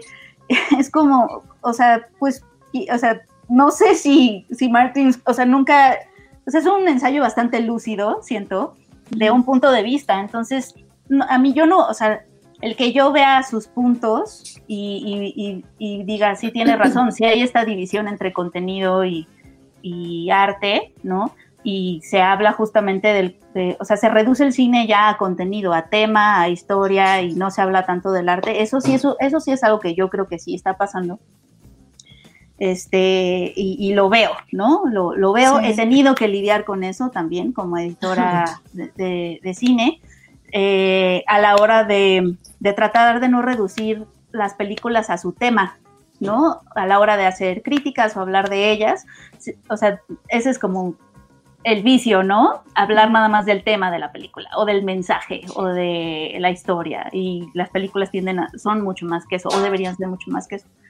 Entonces sí, sí, sí veo sus puntos. O sea, lo que sí es que, o sea, el ver esos puntos no te impide a ti decir, ay, pero me gusta Netflix, ¿no? Y voy a seguir teniendo Netflix. O sea, creo que lo, lo importante es que podamos como dialogar a partir de eso y no nada más cerrarle la puerta porque el señor está chocheando. O sea, no creo que Martin Scorsese esté chocheando. Yo tampoco, no creo que haya sido con esa intención. O sea, al final, eh, o sea, no olvidemos que su última película decidió darla a, una plataforma streaming porque, o sea, digo, no sé si sepan este chisme, tuvo problemas con Paramount, que fue la última distribuidora que, que trajo su, su antepenúltima película, porque eh, él, a su parecer, Paramount no había hecho como la correcta difusión y la campaña ni demás para ella, entonces como que sintió un poquito este, traicionado por, pues, por el cine. y decidió vender su película a Netflix, que fue la de este Irishman. Irishman. Entonces digo, tiene, tiene buenos puntos al respecto, o sea, sobre la masificación de las películas, este, el cómo ya premias más, el cómo vendes una película que lo que estás vendiendo, ¿no? Y también, o sea, creo que sí es como un punto reflexivo y a lo mejor quizás romántico eh, pensar en cómo era el cine en el sentido de que este, teníamos, o sea, recordemos que antes, antes, antes, pues teníamos un, uno, dos, tres estrenos al mes y las películas duraban semanas en cartelera, ¿no? De ahí empezamos a cada 15 días, ya después hasta llegar a que ya sabemos que todos los viernes iban a estrenarse unas 5 o 6 películas, ¿no? Pero ahorita con la llegada del streaming, este, pues la masificación y la demanda que eso exige, pues ha, llevado a que, a que las, este, pues las compañías se ven en esta necesidad urgente de producir, producir, producir, y es lo que, y es lo que critica, es que muchas veces producen cualquier cosa con tal de este pues no, o sea, de cumplir con ese requisito, ¿no? Porque, o sea, simplemente sabemos que cada, todos los viernes, este, no solamente se estrenan como antes cinco o seis películas de diferentes estudios, sino que ya, sola, o sea, hablando ahorita en este caso solamente de Netflix, pues ya sabemos que estrenó, tuvo seis estrenos este, este fin, y que, que, son documentales, que es la serie, que es la película, el refrito de no sé qué, la princesa en Navidad y quién sabe qué tanto.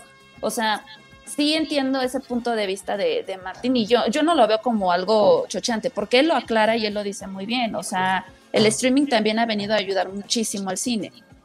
Y de no ser por él, yo creo que ahorita nos perderíamos de muchísimas, muchísimas cosas, con todo y que hay gente que no tiene internet, que no tiene para pagar este un servicio de ese estilo.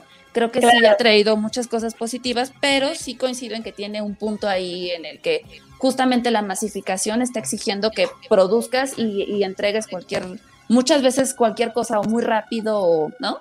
Ajá, y que, y que lo hemos este, dicho aquí, ¿no? Que Netflix saca muchísimas cosas, o este, que es como el ejemplo, ¿no? Tiene, saca muchísimas cosas nada más para tener ahí un catálogo que, pues bueno, o sea, no siempre está pensando como en la calidad, sino en sacar y sacar y sacar y sacar.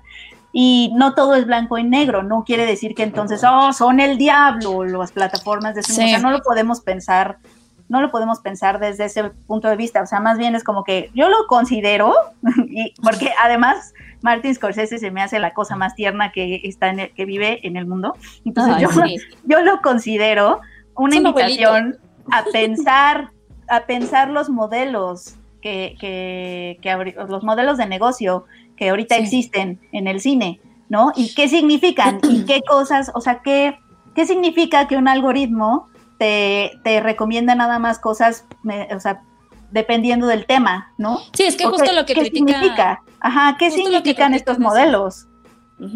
Del algoritmo es justamente que que por ejemplo el cine antes pues te permitía descubrir, que era esta magia de descubrir, que de repente ya es una película y decías, bueno, vamos a verla sin que sin saber que hay esta está especificada exclusivamente para ti, sabemos que a ti te va a gustar, o sea, simplemente era como esta aventura de ir a ver si me gusta y descubrirla. Lo que pasa ahorita con el streaming es que tienen estos este, algoritmos que son como para decirte, ah, pues con base en, en, tus gustos, en lo que has visto, tienes que ver esto, ¿no? Y muchas veces, digo, creo que pasa más con, por ejemplo, con Amazon, que, que de repente hay películas que ni siquiera sabes que están ahí o este por, porque no te salen, ¿no? Y también justo lo dice, pues es que también antes lo que la gente iba, o sea, veía películas por el boca a boca y ahorita pues estamos como, dependigo, no que sea una ley, pero sí, sí lo menciona, que es como estamos dependiendo de lo que nos dice una máquina que tenemos que ver. O sea, esa es la crítica. Ajá, Sí, exacto, y que obviamente todo modelo de negocio tiene sus, sus, hay que cuestionar, o sea, como que cuestionar no tiene, no quiere decir que te estén atacando personalmente y que Martin Scorsese piense que ya no debes de tener Netflix, o sea, como que no hay que tomar esas reflexiones así, sino hay que, o sea, creo que es una invitación a pensar eh, eh, qué significan esos modelos de negocio para el cine y para nuestra experiencia de cine y y cómo va a impactar justamente en, nuestra experiencia cinematográfica y sobre todo a qué se le va a empezar a dar, eh, pues es que lo, que lo que consideramos cine siempre está en constante evolución, siempre está tratando de definirse dependiendo de la época, los contextos, las tecnologías que haya, etcétera. Entonces, un poco durante toda la historia del cine estamos tratando siempre de descubrir qué es el cine, ¿no? Y estamos tratando de proponer siempre qué es el cine. Entonces, esas pláticas se tienen que tener siempre, ¿no? Porque entonces, a ver, ahorita lo que Martin Scorsese está diciendo, entonces el cine es esto, el cine es sentarnos,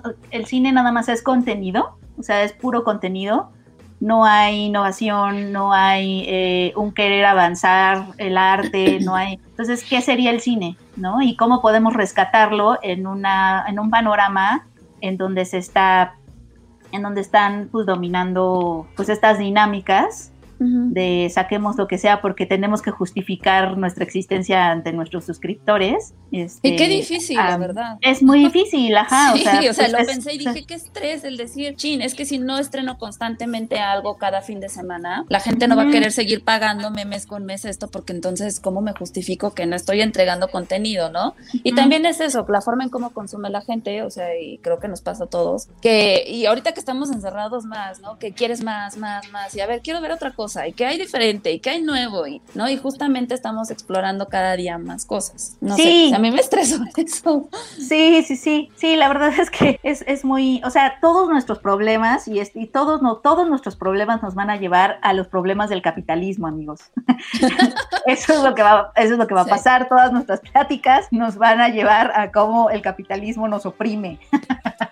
Pero pues es eso no son como estos modelos de negocio que sí hay que cuestionar y tiene razón o sea, sí tenemos que, estar muy alertas de que el cine no, no, se convierta nada más en eso, ¿no? O, que no haya lugar para otras propuestas, porque se suponía que el streaming era el lugar para tener nuevas propuestas que a lo mejor eh, no iban a encontrar lugar en otros, que no iban a salir por ningún otro lado y eso es lo que eh, eso es lo que se creía o esa es como la ilusión que había y Martin Scorsese eh, lo único que hace es decir algo que creo que ya todos un poco sabemos que es que no es cierto. O sea, uno de lo, un negocio es un negocio y una empresa es una empresa. Y, sí, por más que sea una empresa de, cine y, de, y de, películas o de catálogo de películas, etcétera, como streaming, pues siempre va o sea, predominar, o sea, lo que necesita es una empresa, o sea, eh, son ingresos, ganancias, o sea, nunca va a estar el amor por el cine por encima de eso.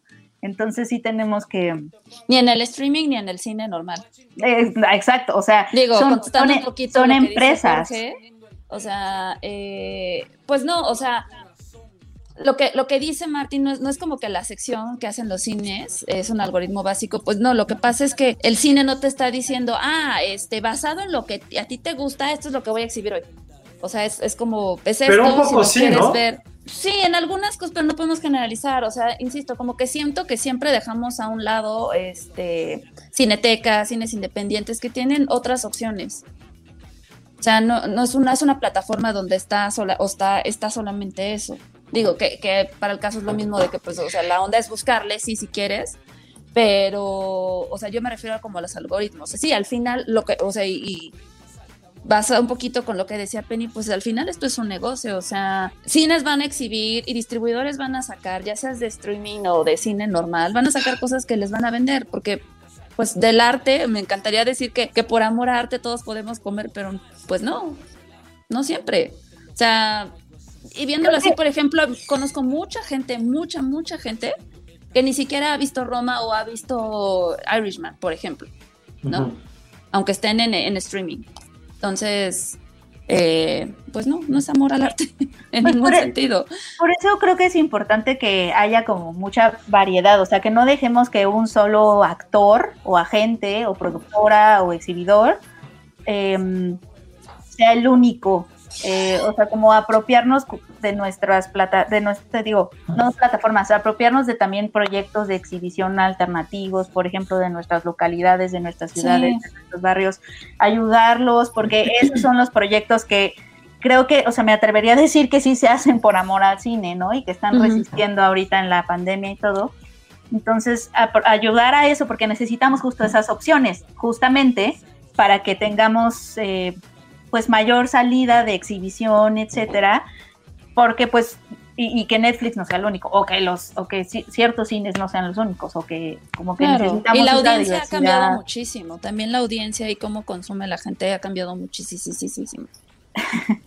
Ajá, sí estaba leyendo esto de... O sea, ahorita con esto de que ya, ya este, de esta ley que no sé si aprobaron o ya van a, o van a aprobar, o no me acuerdo ahorita, de que subtitulen todas las películas aunque estén en español, lo cual se me hace muy bien, pensando en la, en la gente que es sordomuda, este, o que tiene alguna discapacidad y no puede pues apreciar la película, creo que, o sea, que existan estas cosas está padre, está bien, pero pues no olvidemos también en parte porque se empezaron a doblar más las películas, porque a la gente, ¿no? Este, prefiere verlas todas dobladas en español. O sea, la, la audiencia siempre va a ir cambiando, siempre se va a ir transformando y van a, van a empezar a preferir cosas, ¿no? Como decían, lo de videocine es un algoritmo. Pues es que videocine encontró un modelo de negocio que le funciona, porque sabe que sus películas venden y, y y, y la verdad es que Videocine siempre ha facturado como una mayor, porque a la gente, a la gente, a la audiencia le gusta ese tipo de películas. O sea, muchos dicen, ay, que es basura, güey, pues si fuera basura, no Pero- haría eso en taquilla. Pero hay muchísima gente que va a verlas. Sí, y no podemos criticar el dos gustos de la gente. O sea, yo nunca me metería con el gusto de alguien. Ni, ni, ni lo denigraría, ni diría, ay, no tienes estudios ni educación porque a ti te gusta esto. Pues es cuestión de cada quien. O sea, al final es cosa de cada quien.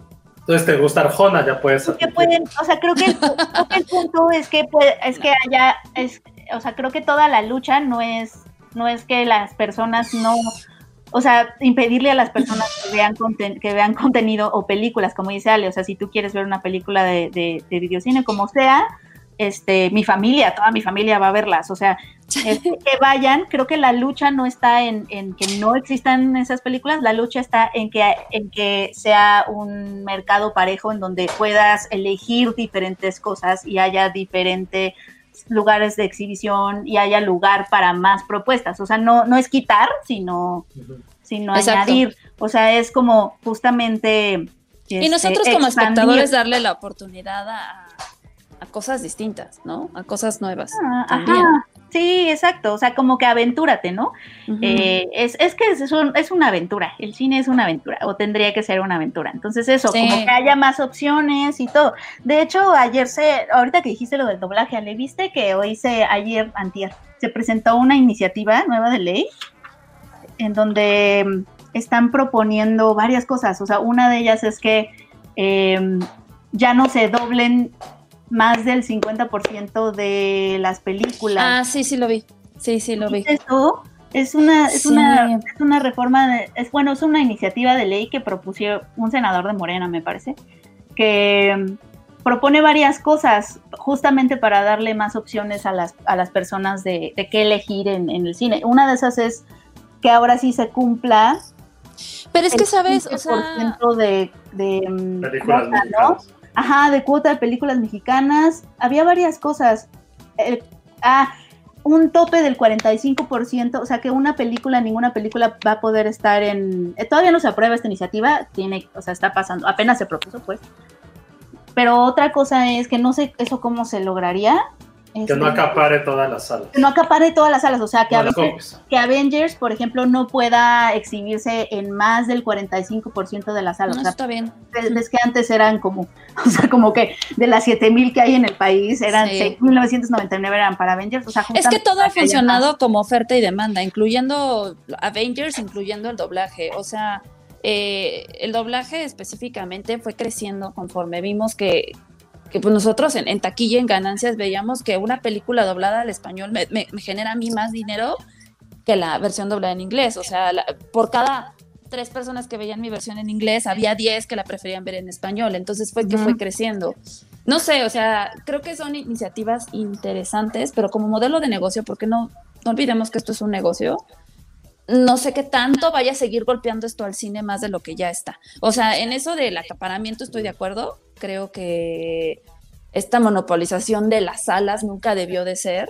Entiendo la demanda, entiendo que la gente es lo que quiere ver y entiendo que hay gente que ve 40 mil veces Avengers en un solo día. Este, o sea, está bien, o sea, son los fans, pero eso sí le quita muchísimo espacio a, a otros a otras películas que se tienen que atrasar, que, se- que mejor dicen, mejor ni estreno, o sea, ¿para qué? Claro, ¿No? Si me van a dar cinco salas, pues sí, o sea, en- entiendo eso, pero sí Claro. creo que es algo que se tiene que analizar más allá, porque insisto, eh, la industria del cine está muy, muy, muy lastimada y, y, creo que sí, sí se tiene que analizar muy bien de, de qué manera va, pues, va a afectarnos esto a todos, esa para bien o para mal.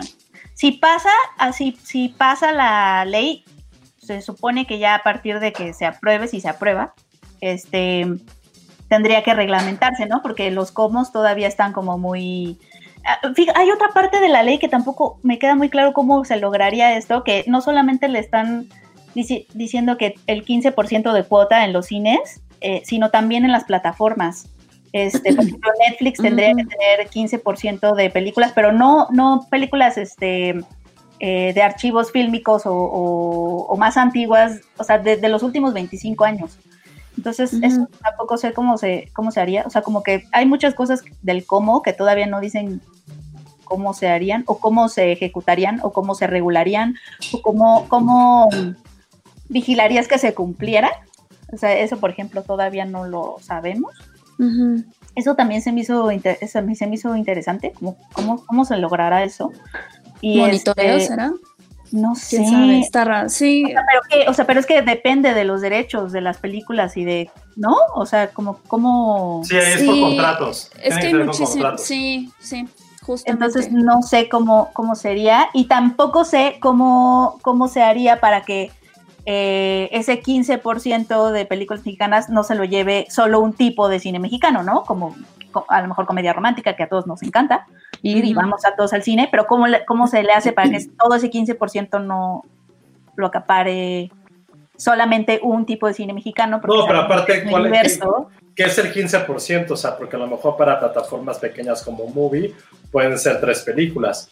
Sí. Y para Netflix tendría que ser 300, por decir algo, es como, güey, no puede ser un 15% válido por la cantidad de, este, de títulos que tienen diferentes plataformas. Pues creo que sí, creo que sí va a ser así porque así, así es en, así va a ser en, en, los cines, o sea, dependiendo de tu oferta, es el 15% de tu oferta, eh, dependiendo de, los, de las salas que tengas, las copias, lo que vayas a recibir, el 15% de eso. Entonces yo supongo que en las plataformas debería aplicar igual, pero, pero el más polémico, el más, el más que, el, el que el que más causa confusión siempre en, en, ese tipo de iniciativas es lo del doblaje. Me pareció muy interesante porque se acuerdan que la vez pasada habían propuesto otra cosa, ¿te acuerdas, Ale? Que era como de que a fuerza se tuviera que doblar el 50% de todas las películas y, para ayudar a los actores de doblaje, pero ves que nos contaba, Sale, que es súper caro, o sea, para ustedes es así como de, Dios mío. Pues es que todo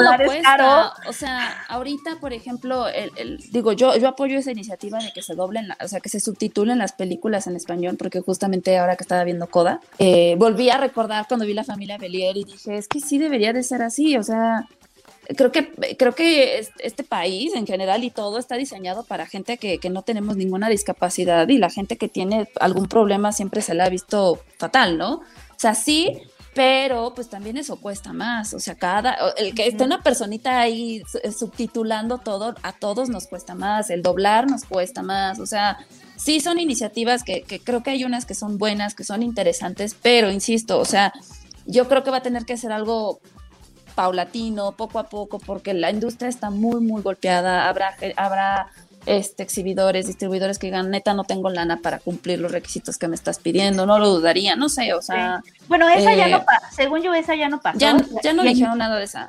No, en esta lo que se está proponiendo, porque esa sí estaba, o sea, doblar eh, a fuerza 50% de tus películas, así tú traes una película de Jean-Luc Godard, o sea, eh, o sea, el público al que va dirigida esa película, pues no va a ir a verla doblada, ¿sabes? O sea, es como gastarlo a, Este, pero en esta más bien lo que se propone es que si quieres doblar, puedes hacerlo, pero solo hasta el 50% de tus copias.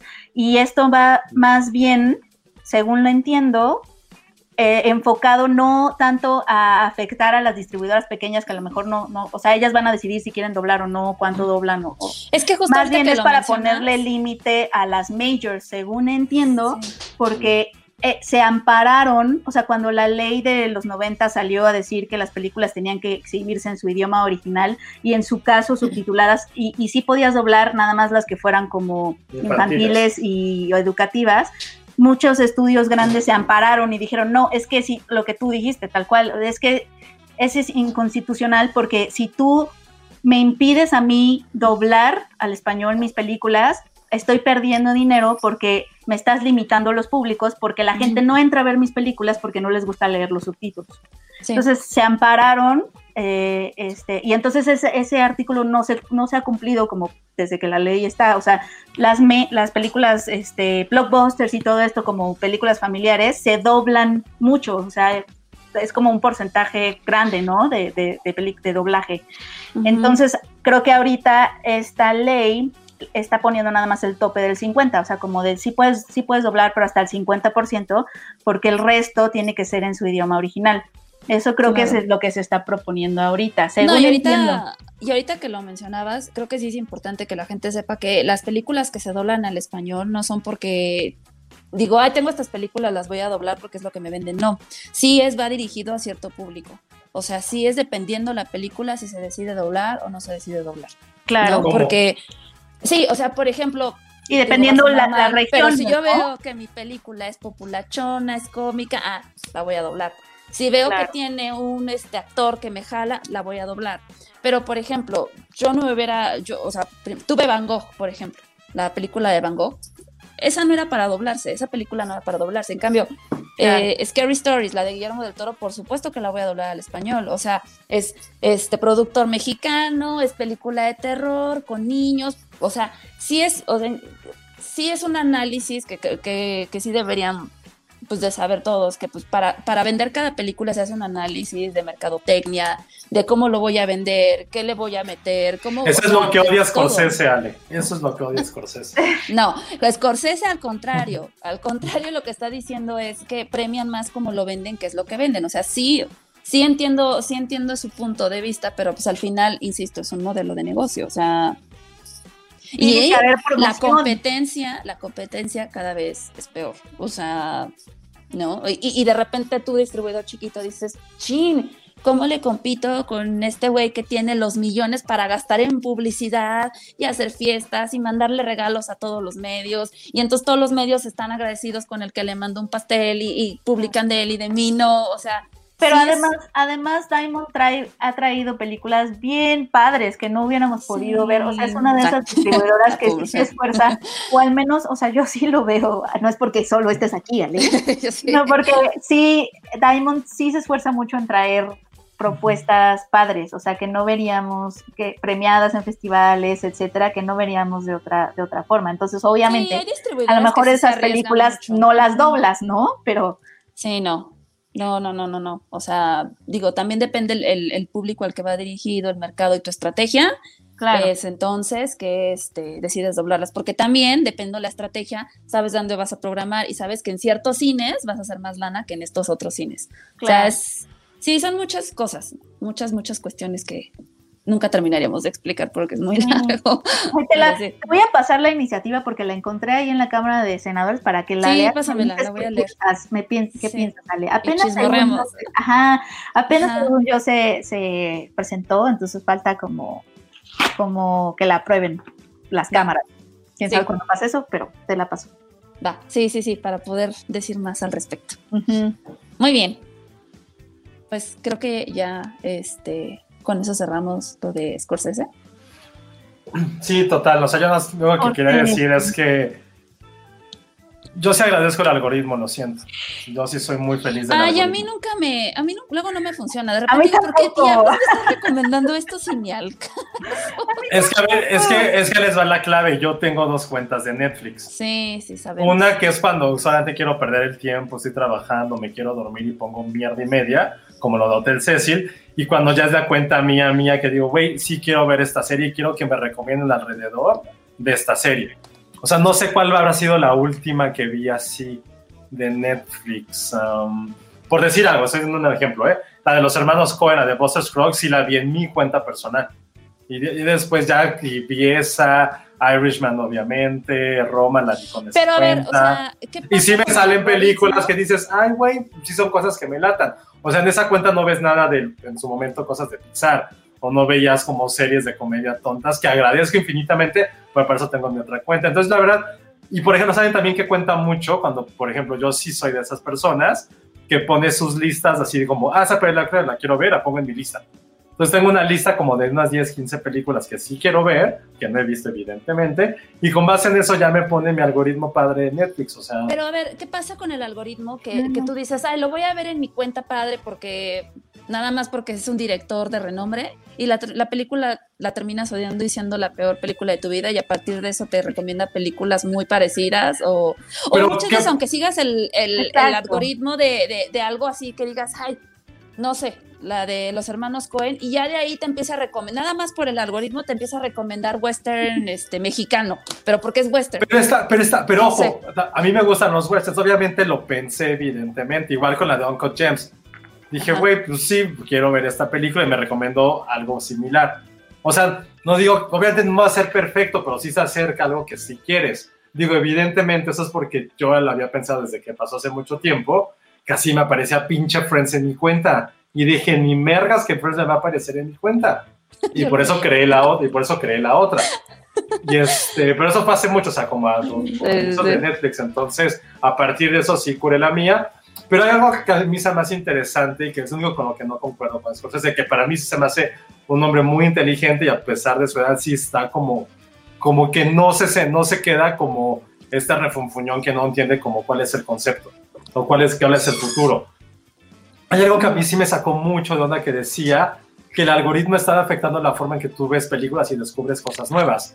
Entonces se me hace, no, no sé cómo decirlo, no se me hace un insulto a nuestra inteligencia ni nada de eso, pero es lo mismo que pasaba hace 20, 30 años, o sea, ¿dónde descubrimos nosotros una película increíble? ¿Cómo fue que la descubrimos?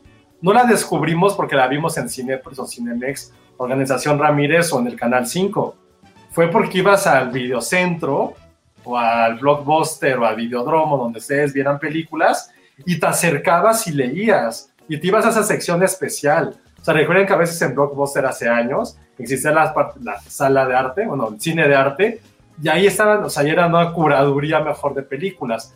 Entonces, eso es a lo que voy, que aunque esté este algoritmo, si tú como ser humano no te interesa salirte más allá de este cuadrado en el que vives, no es culpa de Netflix, no es culpa del futuro, no es culpa de nada, es culpa tuya. Entonces, si tú te quieres seguir viendo esas películas, te recomienda Netflix y no indagar, o creo que muchos de nosotros lo hemos hecho, que sí saben, o sea, no sabían, pero hay categorías escondidas, entre comillas, de Netflix, donde puedes mm. encontrar cualquier estupidez, así de, justo como dijo Ale, hay una categoría que es western mexicano de los años 40, existe esa categoría. Entonces, también, si nosotros mismos no nos damos esta parte de querer alimentarnos y salir de nuestra caja cuadrada y seguir haciendo cosas que nos interesen, nunca va a ser culpa de Netflix. Eso fue lo único que no me encantó de lo que dijo Scorsese, porque, y fue lo que dijo, es que antes los rumores boca en boca y antes todo, o sea, sentí que fue como un antes era mejor todo, güey, era exactamente sí, lo mismo, o sea, era exactamente lo mismo. Uh -huh. Pero no sé, eso fue lo que yo, lo demás estoy de acuerdo, me encantó como, como dijo que era prácticamente ahorita el cine o las producciones audiovisuales, que prefiero llamarlas así porque cine ya no es todo, que se hacen así como de fábrica. Es muy cierto, pero al mismo tiempo nosotros también como espectadores, ¿qué estamos exigiendo? ¿Qué estamos pidiendo? O sea, lo hemos dicho miles de veces, güey, neta se la abuela Amazon de que nunca te dice qué es lo que va a estrenar. Te pone allá Salma Hayek a ver resto del tiempo, pues sí, güey, hay más cosas. Y también es, por eso tenemos nosotros la curiosidad para saber qué está estrenando a investigar, yo siempre algo que siempre he querido decir, o sea, siento que si yo hubiera nacido dos décadas después, probablemente sería la persona más antisocial de la que soy, porque puedes prácticamente bajar cualquier película. Si nosotros le recomendamos algo bueno o malo, que a lo mejor ustedes no han visto, lo, pueden buscar y tenerlo en sus manos de la forma que ustedes quieran, en 10 minutos, en 5 si su internet es muy bueno. Entonces imagínense como tener esta información a tus manos, es algo increíble. Y eso es algo que nos ha dado el futuro y que creo que a lo mejor no se ha establecido mucho esas ventajas que tenemos. O sea, me acuerdo mucho, mucho, mucho, mucho de las pocas veces, las primeras veces que entrevisté a alguien, que era Fernando Enque, que él me decía, es que, güey, en esa época yo no, o sea, diciéndome a mí, no, es que tú tienes una gran ventaja porque todo lo puedes encontrar. Y yo, pues, ajá. Me decía, no, yo cuando estaba estudiando, tenía más o menos, neta, yo tenía que ir a la biblioteca que estaba por la alberca olímpica, no me acuerdo qué qué videocentro me dijo, era una biblioteca de películas y salía así con una atiborrada y tenía que verlas en cierto tiempo porque las tenía que regresar. Ahorita prácticamente tú las tienes y eso es una ventaja que su generación no se ha dado cuenta Y ahora yo soy esa persona que dice lo contrario. ¿Cómo hay gente joven que, que sí prefiere ver No Manches Frida cuando puedes ver cualquier otra cosa? Y no la estamos juzgando. Simplemente que hay tanta información a la mano que a lo mejor eso es lo que a veces también nos abrumamos, ah, estamos tan abrumados que preferimos que alguien nos diga, güey, ve esto. Y eso es cuando entra el, algoritmo de Netflix. Pero es algo como una reflexión, o sea, la verdad creo que, que todo tiene ventajas, desventajas, pero si no está en uno seguir viendo y descubriendo cosas nuevas, está, está en ti, está en cada uno de ustedes que nos escuche y nos Ay, cállate. No, sé está en ti. No, sí, o sea, yo por eso insisto que mucha responsabilidad también de la que, tenemos es también del espectador. O sea, porque al final, insisto, o sea, ya sea el cine, ya sea el streaming, ya sea lo que sea, hasta este podcast, responde de acuerdo a los gustos de la gente. O sea, por mucho que la gente se queje, si la mayoría este, pide cierto tipo de cosas, es lo que se les da a la mayoría. Si la gente consume eso, es por eso lo que, lo que más hay, ¿no? O sea, pero bueno, no, yo no sanita, este, eso de satanizar algo, la verdad es que no. Yo creo que el streaming ha llegado a apoyar muchísimo al cine, la verdad. Sí, yo creo que el, texto justo no se, no se trata de satanizar, ¿no? Y creo que eso es lo que tenemos que entender. O sea, cuando alguien cuestiona algo o pone algo sobre la mesa, no es, o sea, las cosas, no, como digo, no son blanco y negro. O sea, sí hay que estar abiertos como a entender los argumentos y, pensar el cine y pensar los modelos de negocio. O sea, sí, sí, sí tenemos responsabilidad los espectadores, pero también hay algo que se llama formación de audiencias y formación de, públicos. Y creo que también las empresas tienen como hay una responsabilidad también en eso. Eh, y, todos hacemos el cine, o sea, los espectadores, eh, las diferentes cadenas ¿no? del cine, las empresas que, que trabajan en esto y producen contenido y etcétera, como que entre todos hacemos el cine. Entonces sí, sí el cine somos todos. hablar de este tema, hablar de estos temas, o sea, no, no cancelar la palabra, ¿no? No, no este cerrarme a, a, este tipo de textos nada más porque a mí me gusta Netflix, o sea, no tiene nada que ver, está bien que te guste Netflix, está muy bien que tengas tu cuenta, creo que Martin Scorsese no va a venir a quitarte tu cuenta de Netflix. Estaría increíble que entrara a tu casa así. hay un, hay un comercial de él, ya ven que él sale en comerciales, bien bonito. Hay un comercial de él en donde está, interrumpe una plática entre una mamá y un hijo, no sé si lo han visto, y llega a dirigirlos. Eh, y es un comercial de ATT que es como de, ah. nosotros no interrumpimos tus llamadas familiares, así que tú no interrumpas nuestras películas con tus llamadas, algo así. Ah, eso está increíble. está, búsquenlo, está bien lindo porque llega así de, no, no, no, no, no, no, esta, esta plática no, no está funcionando para mí. Es, es, muy cliché, es muy lugar común y empieza como a decirles qué decir a la hija y al hijo y a la mamá. Está buenísimo. Qué bonito es Scorsese. Amo que se preste a esas cosas. Bueno, obviamente seguro le pagan muchísimo. Sí, obvio. Me gusta que, que se, me gusta verlo en comerciales. Este, eso, o sea, lo que decía Ale de, de no hay que cerrarnos de, de, de, primera instancia, o sea, leamos el artículo, veamos con lo que estamos de acuerdo, con lo que no, este, démonos cuenta, a lo mejor, ah, sí, yo medio también soy culpable de eso, voy a buscar más cosas interesantes o voy a ser ese espectador más activo para que estas propuestas pues también empiecen a tener más lugar en las plataformas, es decir, nosotros también podemos hacer algo.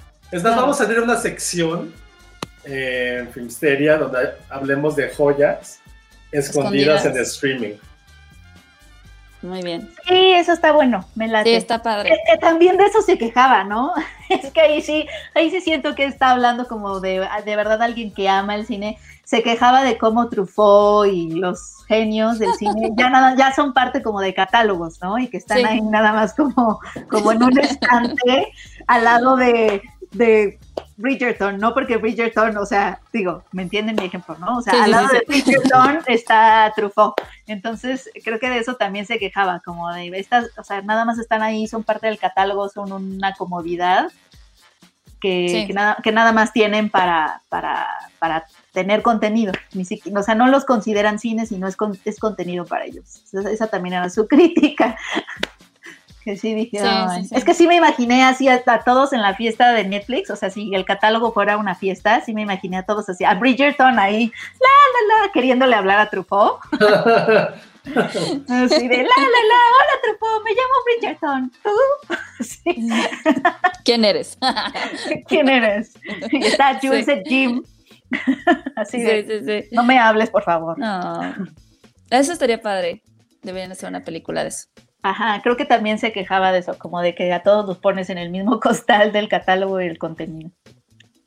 Oiga, Es borraron sí. muchas películas que tenía en mi lista, maldita sea. Sí, ya, este, acuérdense que también todo funciona por contratos, malditos contratos. Entonces se acaban los contratos. Oye, sí. Y entre más plataformas abran, más También. contenido se va a ir quitando. Entonces también es esta carrera por generar contenido propio. Entonces sí, este, Entonces Sí, vamos a tener más cosas de estas, de las que se queja Martin. Sí, porque- sí, si Netflix no hubiera, no se hubiera puesto las pilas y no hubiera empezado a crear este su propio contenido, ahorita no tendría ya nada. O sea, veamos ahorita eh, Friends, que era, era una de, de sus es- este, de sus partes más fuertes del catálogo, ya no lo tiene, porque ya viene ahí HBO. O sea, poco a poco van a ir perdiendo cosas. Y entonces, Entonces- es como vamos a producir a lo, a lo loquísimo. Sí, sí, exacto. Porque ¿cómo le haces para competir contra los demás? O sea, ahorita, este, digo, no se siente tanto así, pero por ejemplo, o sea, digo, a ver, yo Netflix, que, que como sea, pues soy independiente, ¿eh? ¿cómo le compito ahorita contra HBO que va a traer todo lo de Warner, que todo el mundo ya conoce y que antes estaba acostumbrado a verlo en mi catálogo, ya no lo van a encontrar aquí, ahora se van a ir para allá, ¿no? O sea, son cositas de ese estilo, este, su catálogo infantil, por ejemplo. A mí me gusta el catálogo infantil de Netflix, digo, ya no soy niña, pero este, ahorita yo entro y me aburre. Si no es por Bob Esponja, digo, pero deja, espérate a que entre a la plataforma de Paramount y entonces ya le van a quitar Bob Esponja, ya no va a estar Oh. Kung Fu Panda. Oye, no, este, no tenían- vamos a poder pagar tantas plataformas, por favor, paren. Sí, ah, bueno, Kung Fu Panda ya no es de Paramount. Creo que ya es de, de Universal, ¿no? No sé, creo que sí. Creo que sí. O sea, el punto es que no, va a estar, en- no va a estar en Netflix.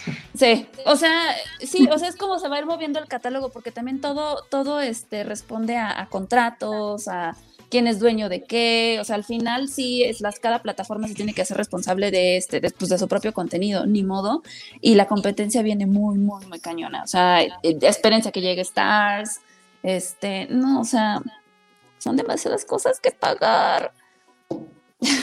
Sí, sí está, está, está difícil para Sí. nuestros bolsillos también, amigos. Muy bien. Pero bueno, pues ya. Ya dije lo que tenía que decir. Muy bien, ya dieron sus cinco centavos las dos.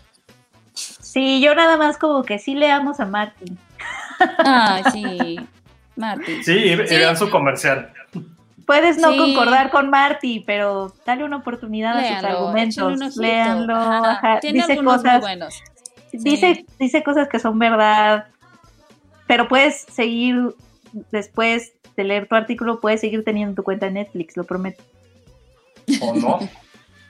Oh, no, que a lo mejor, a lo mejor se pasa súper al Team Marty y ya decide sabotear al capitalismo. Exacto. Sí, sí. Muy Pues bien. muy bien. chicos. Esto fue el episodio dedicado a Scorsese, al centro y a las historias de Ale con muertos en un metro, ¿Cuáles muertos? con fantasmas en el metro. y de José que dice que se parece a Leonardo DiCaprio. Yo jamás dije eso, pero Sí, dijiste. ahora hay que encontrarle, hay que encontrarle a alguien a Penny. Sí, díganos, vamos a hacer una encuesta. ¿Quién se Mm, parece a a mí- Penny? A mí me han... mm, yo siento, honestamente, que me parezco a la rana René. La de, la de, la de Plaza Sésamo. Siento que tenemos el mismo perfil, que es como la nariz hacia abajo, ¿sabes? Pero la, la rana René salía en Plaza Sésamo. No, era, ¿en dónde salía que era reportero? Ay, Penny, qué mopeds. tonta eres. No, era, era Plaza Sésamo, ¿no? O los Muppets. No, en Plaza Sésamo salía de reportero, ¿no? Ay, por favor, No sé. amigos, No amigos por escuchas, este, díganme, no me dejen decir barbaridades, los leo. este, eh, A ver, lo pero estoy buscando. ah, también me han dicho, también Acuérdate me han que dicho me parezco a Maya, Mayim Bialik, eso también me lo han, me lo han dicho. Es Kermit. ¿Cómo? Ahora, Eh, ya- que ya no se le dice la rana René, ya Ah, ahora es, es la rana Kermit. Kermit. ah, ay, no, ¿Ah, René sí? me gustaba Ay, más. desde hace un buen. No sé, yo solamente visto, yo solamente soy fan de los Muppet Babies. Ya cuando son de peluche sí. me cagan. Cuando son de peluche. Ya. Ah, ya, ya, ya. Cuando Sí, no, de verdad, miren, busquen una foto de la rana Kermit en Plaza Sésamo y Sí, de verdad siento lo Kermit the Frog. Siento que tenemos el mismo perfil. Además, los dos nos dedicamos al periodismo, al parecer.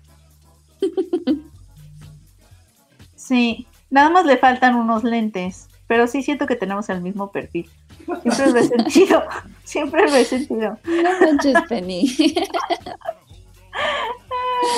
bueno, de ahí a ver qué nos dice el público. Ellos sabrán a quién te pareces. A nadie, eres única y irrepetible. Jessica Ah, Jessica Oliva. Jessica Oliva. Pues Muy sí, bien. Así las cosas también. Pero la rana René no tiene nariz, ya sé, pero hace una cosa que es como, Ah, cuando lo hace como. ajá, como que presiona sus, su boquita y entonces le hace como una cosita así. y es ahí donde pare- siento que nos parecemos. lo he ¿Qué pensado? Sí lo he pensado mucho. Lo he pensado muchísimo, la verdad. Y además te digo que es reportera, es reportero. Reportere, no sabemos con qué género se identifica, supongo. No, él sí es binario, ¿no? O sea, No sé. ah, es- ya lo vi, tiene una gabardina también. Ajá, una cafecita y su micro. Y su sombrerito hipster de 2006. Además siempre tiene como, como, siempre está confundido. A mí me cae gorda Peggy. Lo, siento que lo maltrata. Sí, era su novia, Sí, ¿no? Ajá, pero es como esa novia tóxica, esa "Sí, tienes que estar aquí conmigo. No sé, me caía gorda. Desde Muppets Baby me caía gorda, porque yo así, déjame en paz, déjalo ser. Pero bueno, Sí, sé. Peggy sí era muy, este, muy high maintenance, como dicen. sí, sí. No es ¿Quién es cierto. Amy? A, a- a Amy la de, La eso, Ya, eso ya me lo habían dicho. Theory. La- la- a, a Mayim Bialik, sí me habían Ajá. dicho que me parecía Mayim Bialik. Supongo que por los dentes y nuestros enormes cachetes. No, ni a- no, no sé. Yo digo que Ella, no. ella me Voy cae a muy pensar. Voy a bien. pensar quién. Eh, Ella, ella me cae muy bien. Súper inteligente. es, ajá, es neuroscientist. Sí, está cañona. Sí, sí, sí. Eso está padre, la verdad. Peggy es muy tóxica. Sí, Peggy Sí. es muy tóxica. Es muy tóxica, me cae gorda. Sí, totalmente. Ay, pues bueno, creo que Pues tengo bueno, que partir. Muchas gracias. Vámonos Sí. ya todos a tomar ceniza, a escribirle a, a quienes le dijimos de Twitter para que nos regrese la cuenta, recuérdenlo bien. Y no vayan al centro. Ese es la única, el único consejo que les doy. Más bien no salgan de sus casas. Sí, no salgan, cuídense. Va. Va pues, Ale, Pues bueno, muchas gracias. Arroba Ale Kazagi. Penny. Yo soy arroba eh, Penny Oliva. es Tu es como Peggy Oliva. Peggy Oliva. Oliva. ¿Qué está pasando? Y pues bueno, síganos en Filmsteria todavía. Eh, ya revivimos otra vez nuestro Instagram, entonces ahí denle un poquito de amor. Y yo soy Josué Corro y nos vemos la próxima semana. Y pues saludos a Salón Rojo y a Patty. Esperemos que, que pronto, Les mandamos besos pronto estén mejor. y abrazos. Sí, sí. Bye.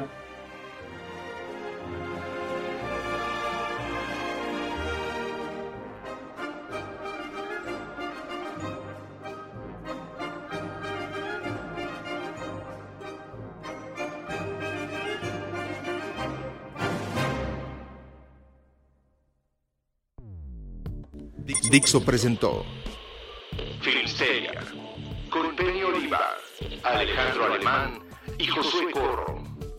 La producción de este podcast corrió a cargo de Verónica Hernández. Coordinación de producción, Verónica Hernández.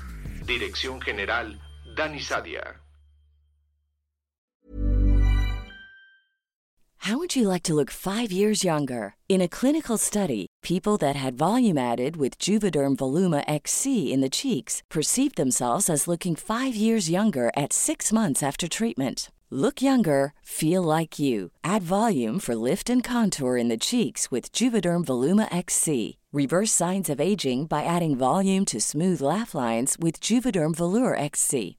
For important safety information and to find a licensed specialist, visit juvederm.com. That's J U V E D E R M.com. Not for people with severe allergic reactions, allergies to lidocaine, or the proteins used in Juvederm. Common side effects include injection site redness, swelling, pain, tenderness, firmness, lumps, bumps, bruising, discoloration, or itching. There's a risk of unintentional injection into a blood vessel, which can cause vision abnormalities, blindness, stroke, temporary scabs, or scarring. Talk to a licensed specialist to find out if it's right for you.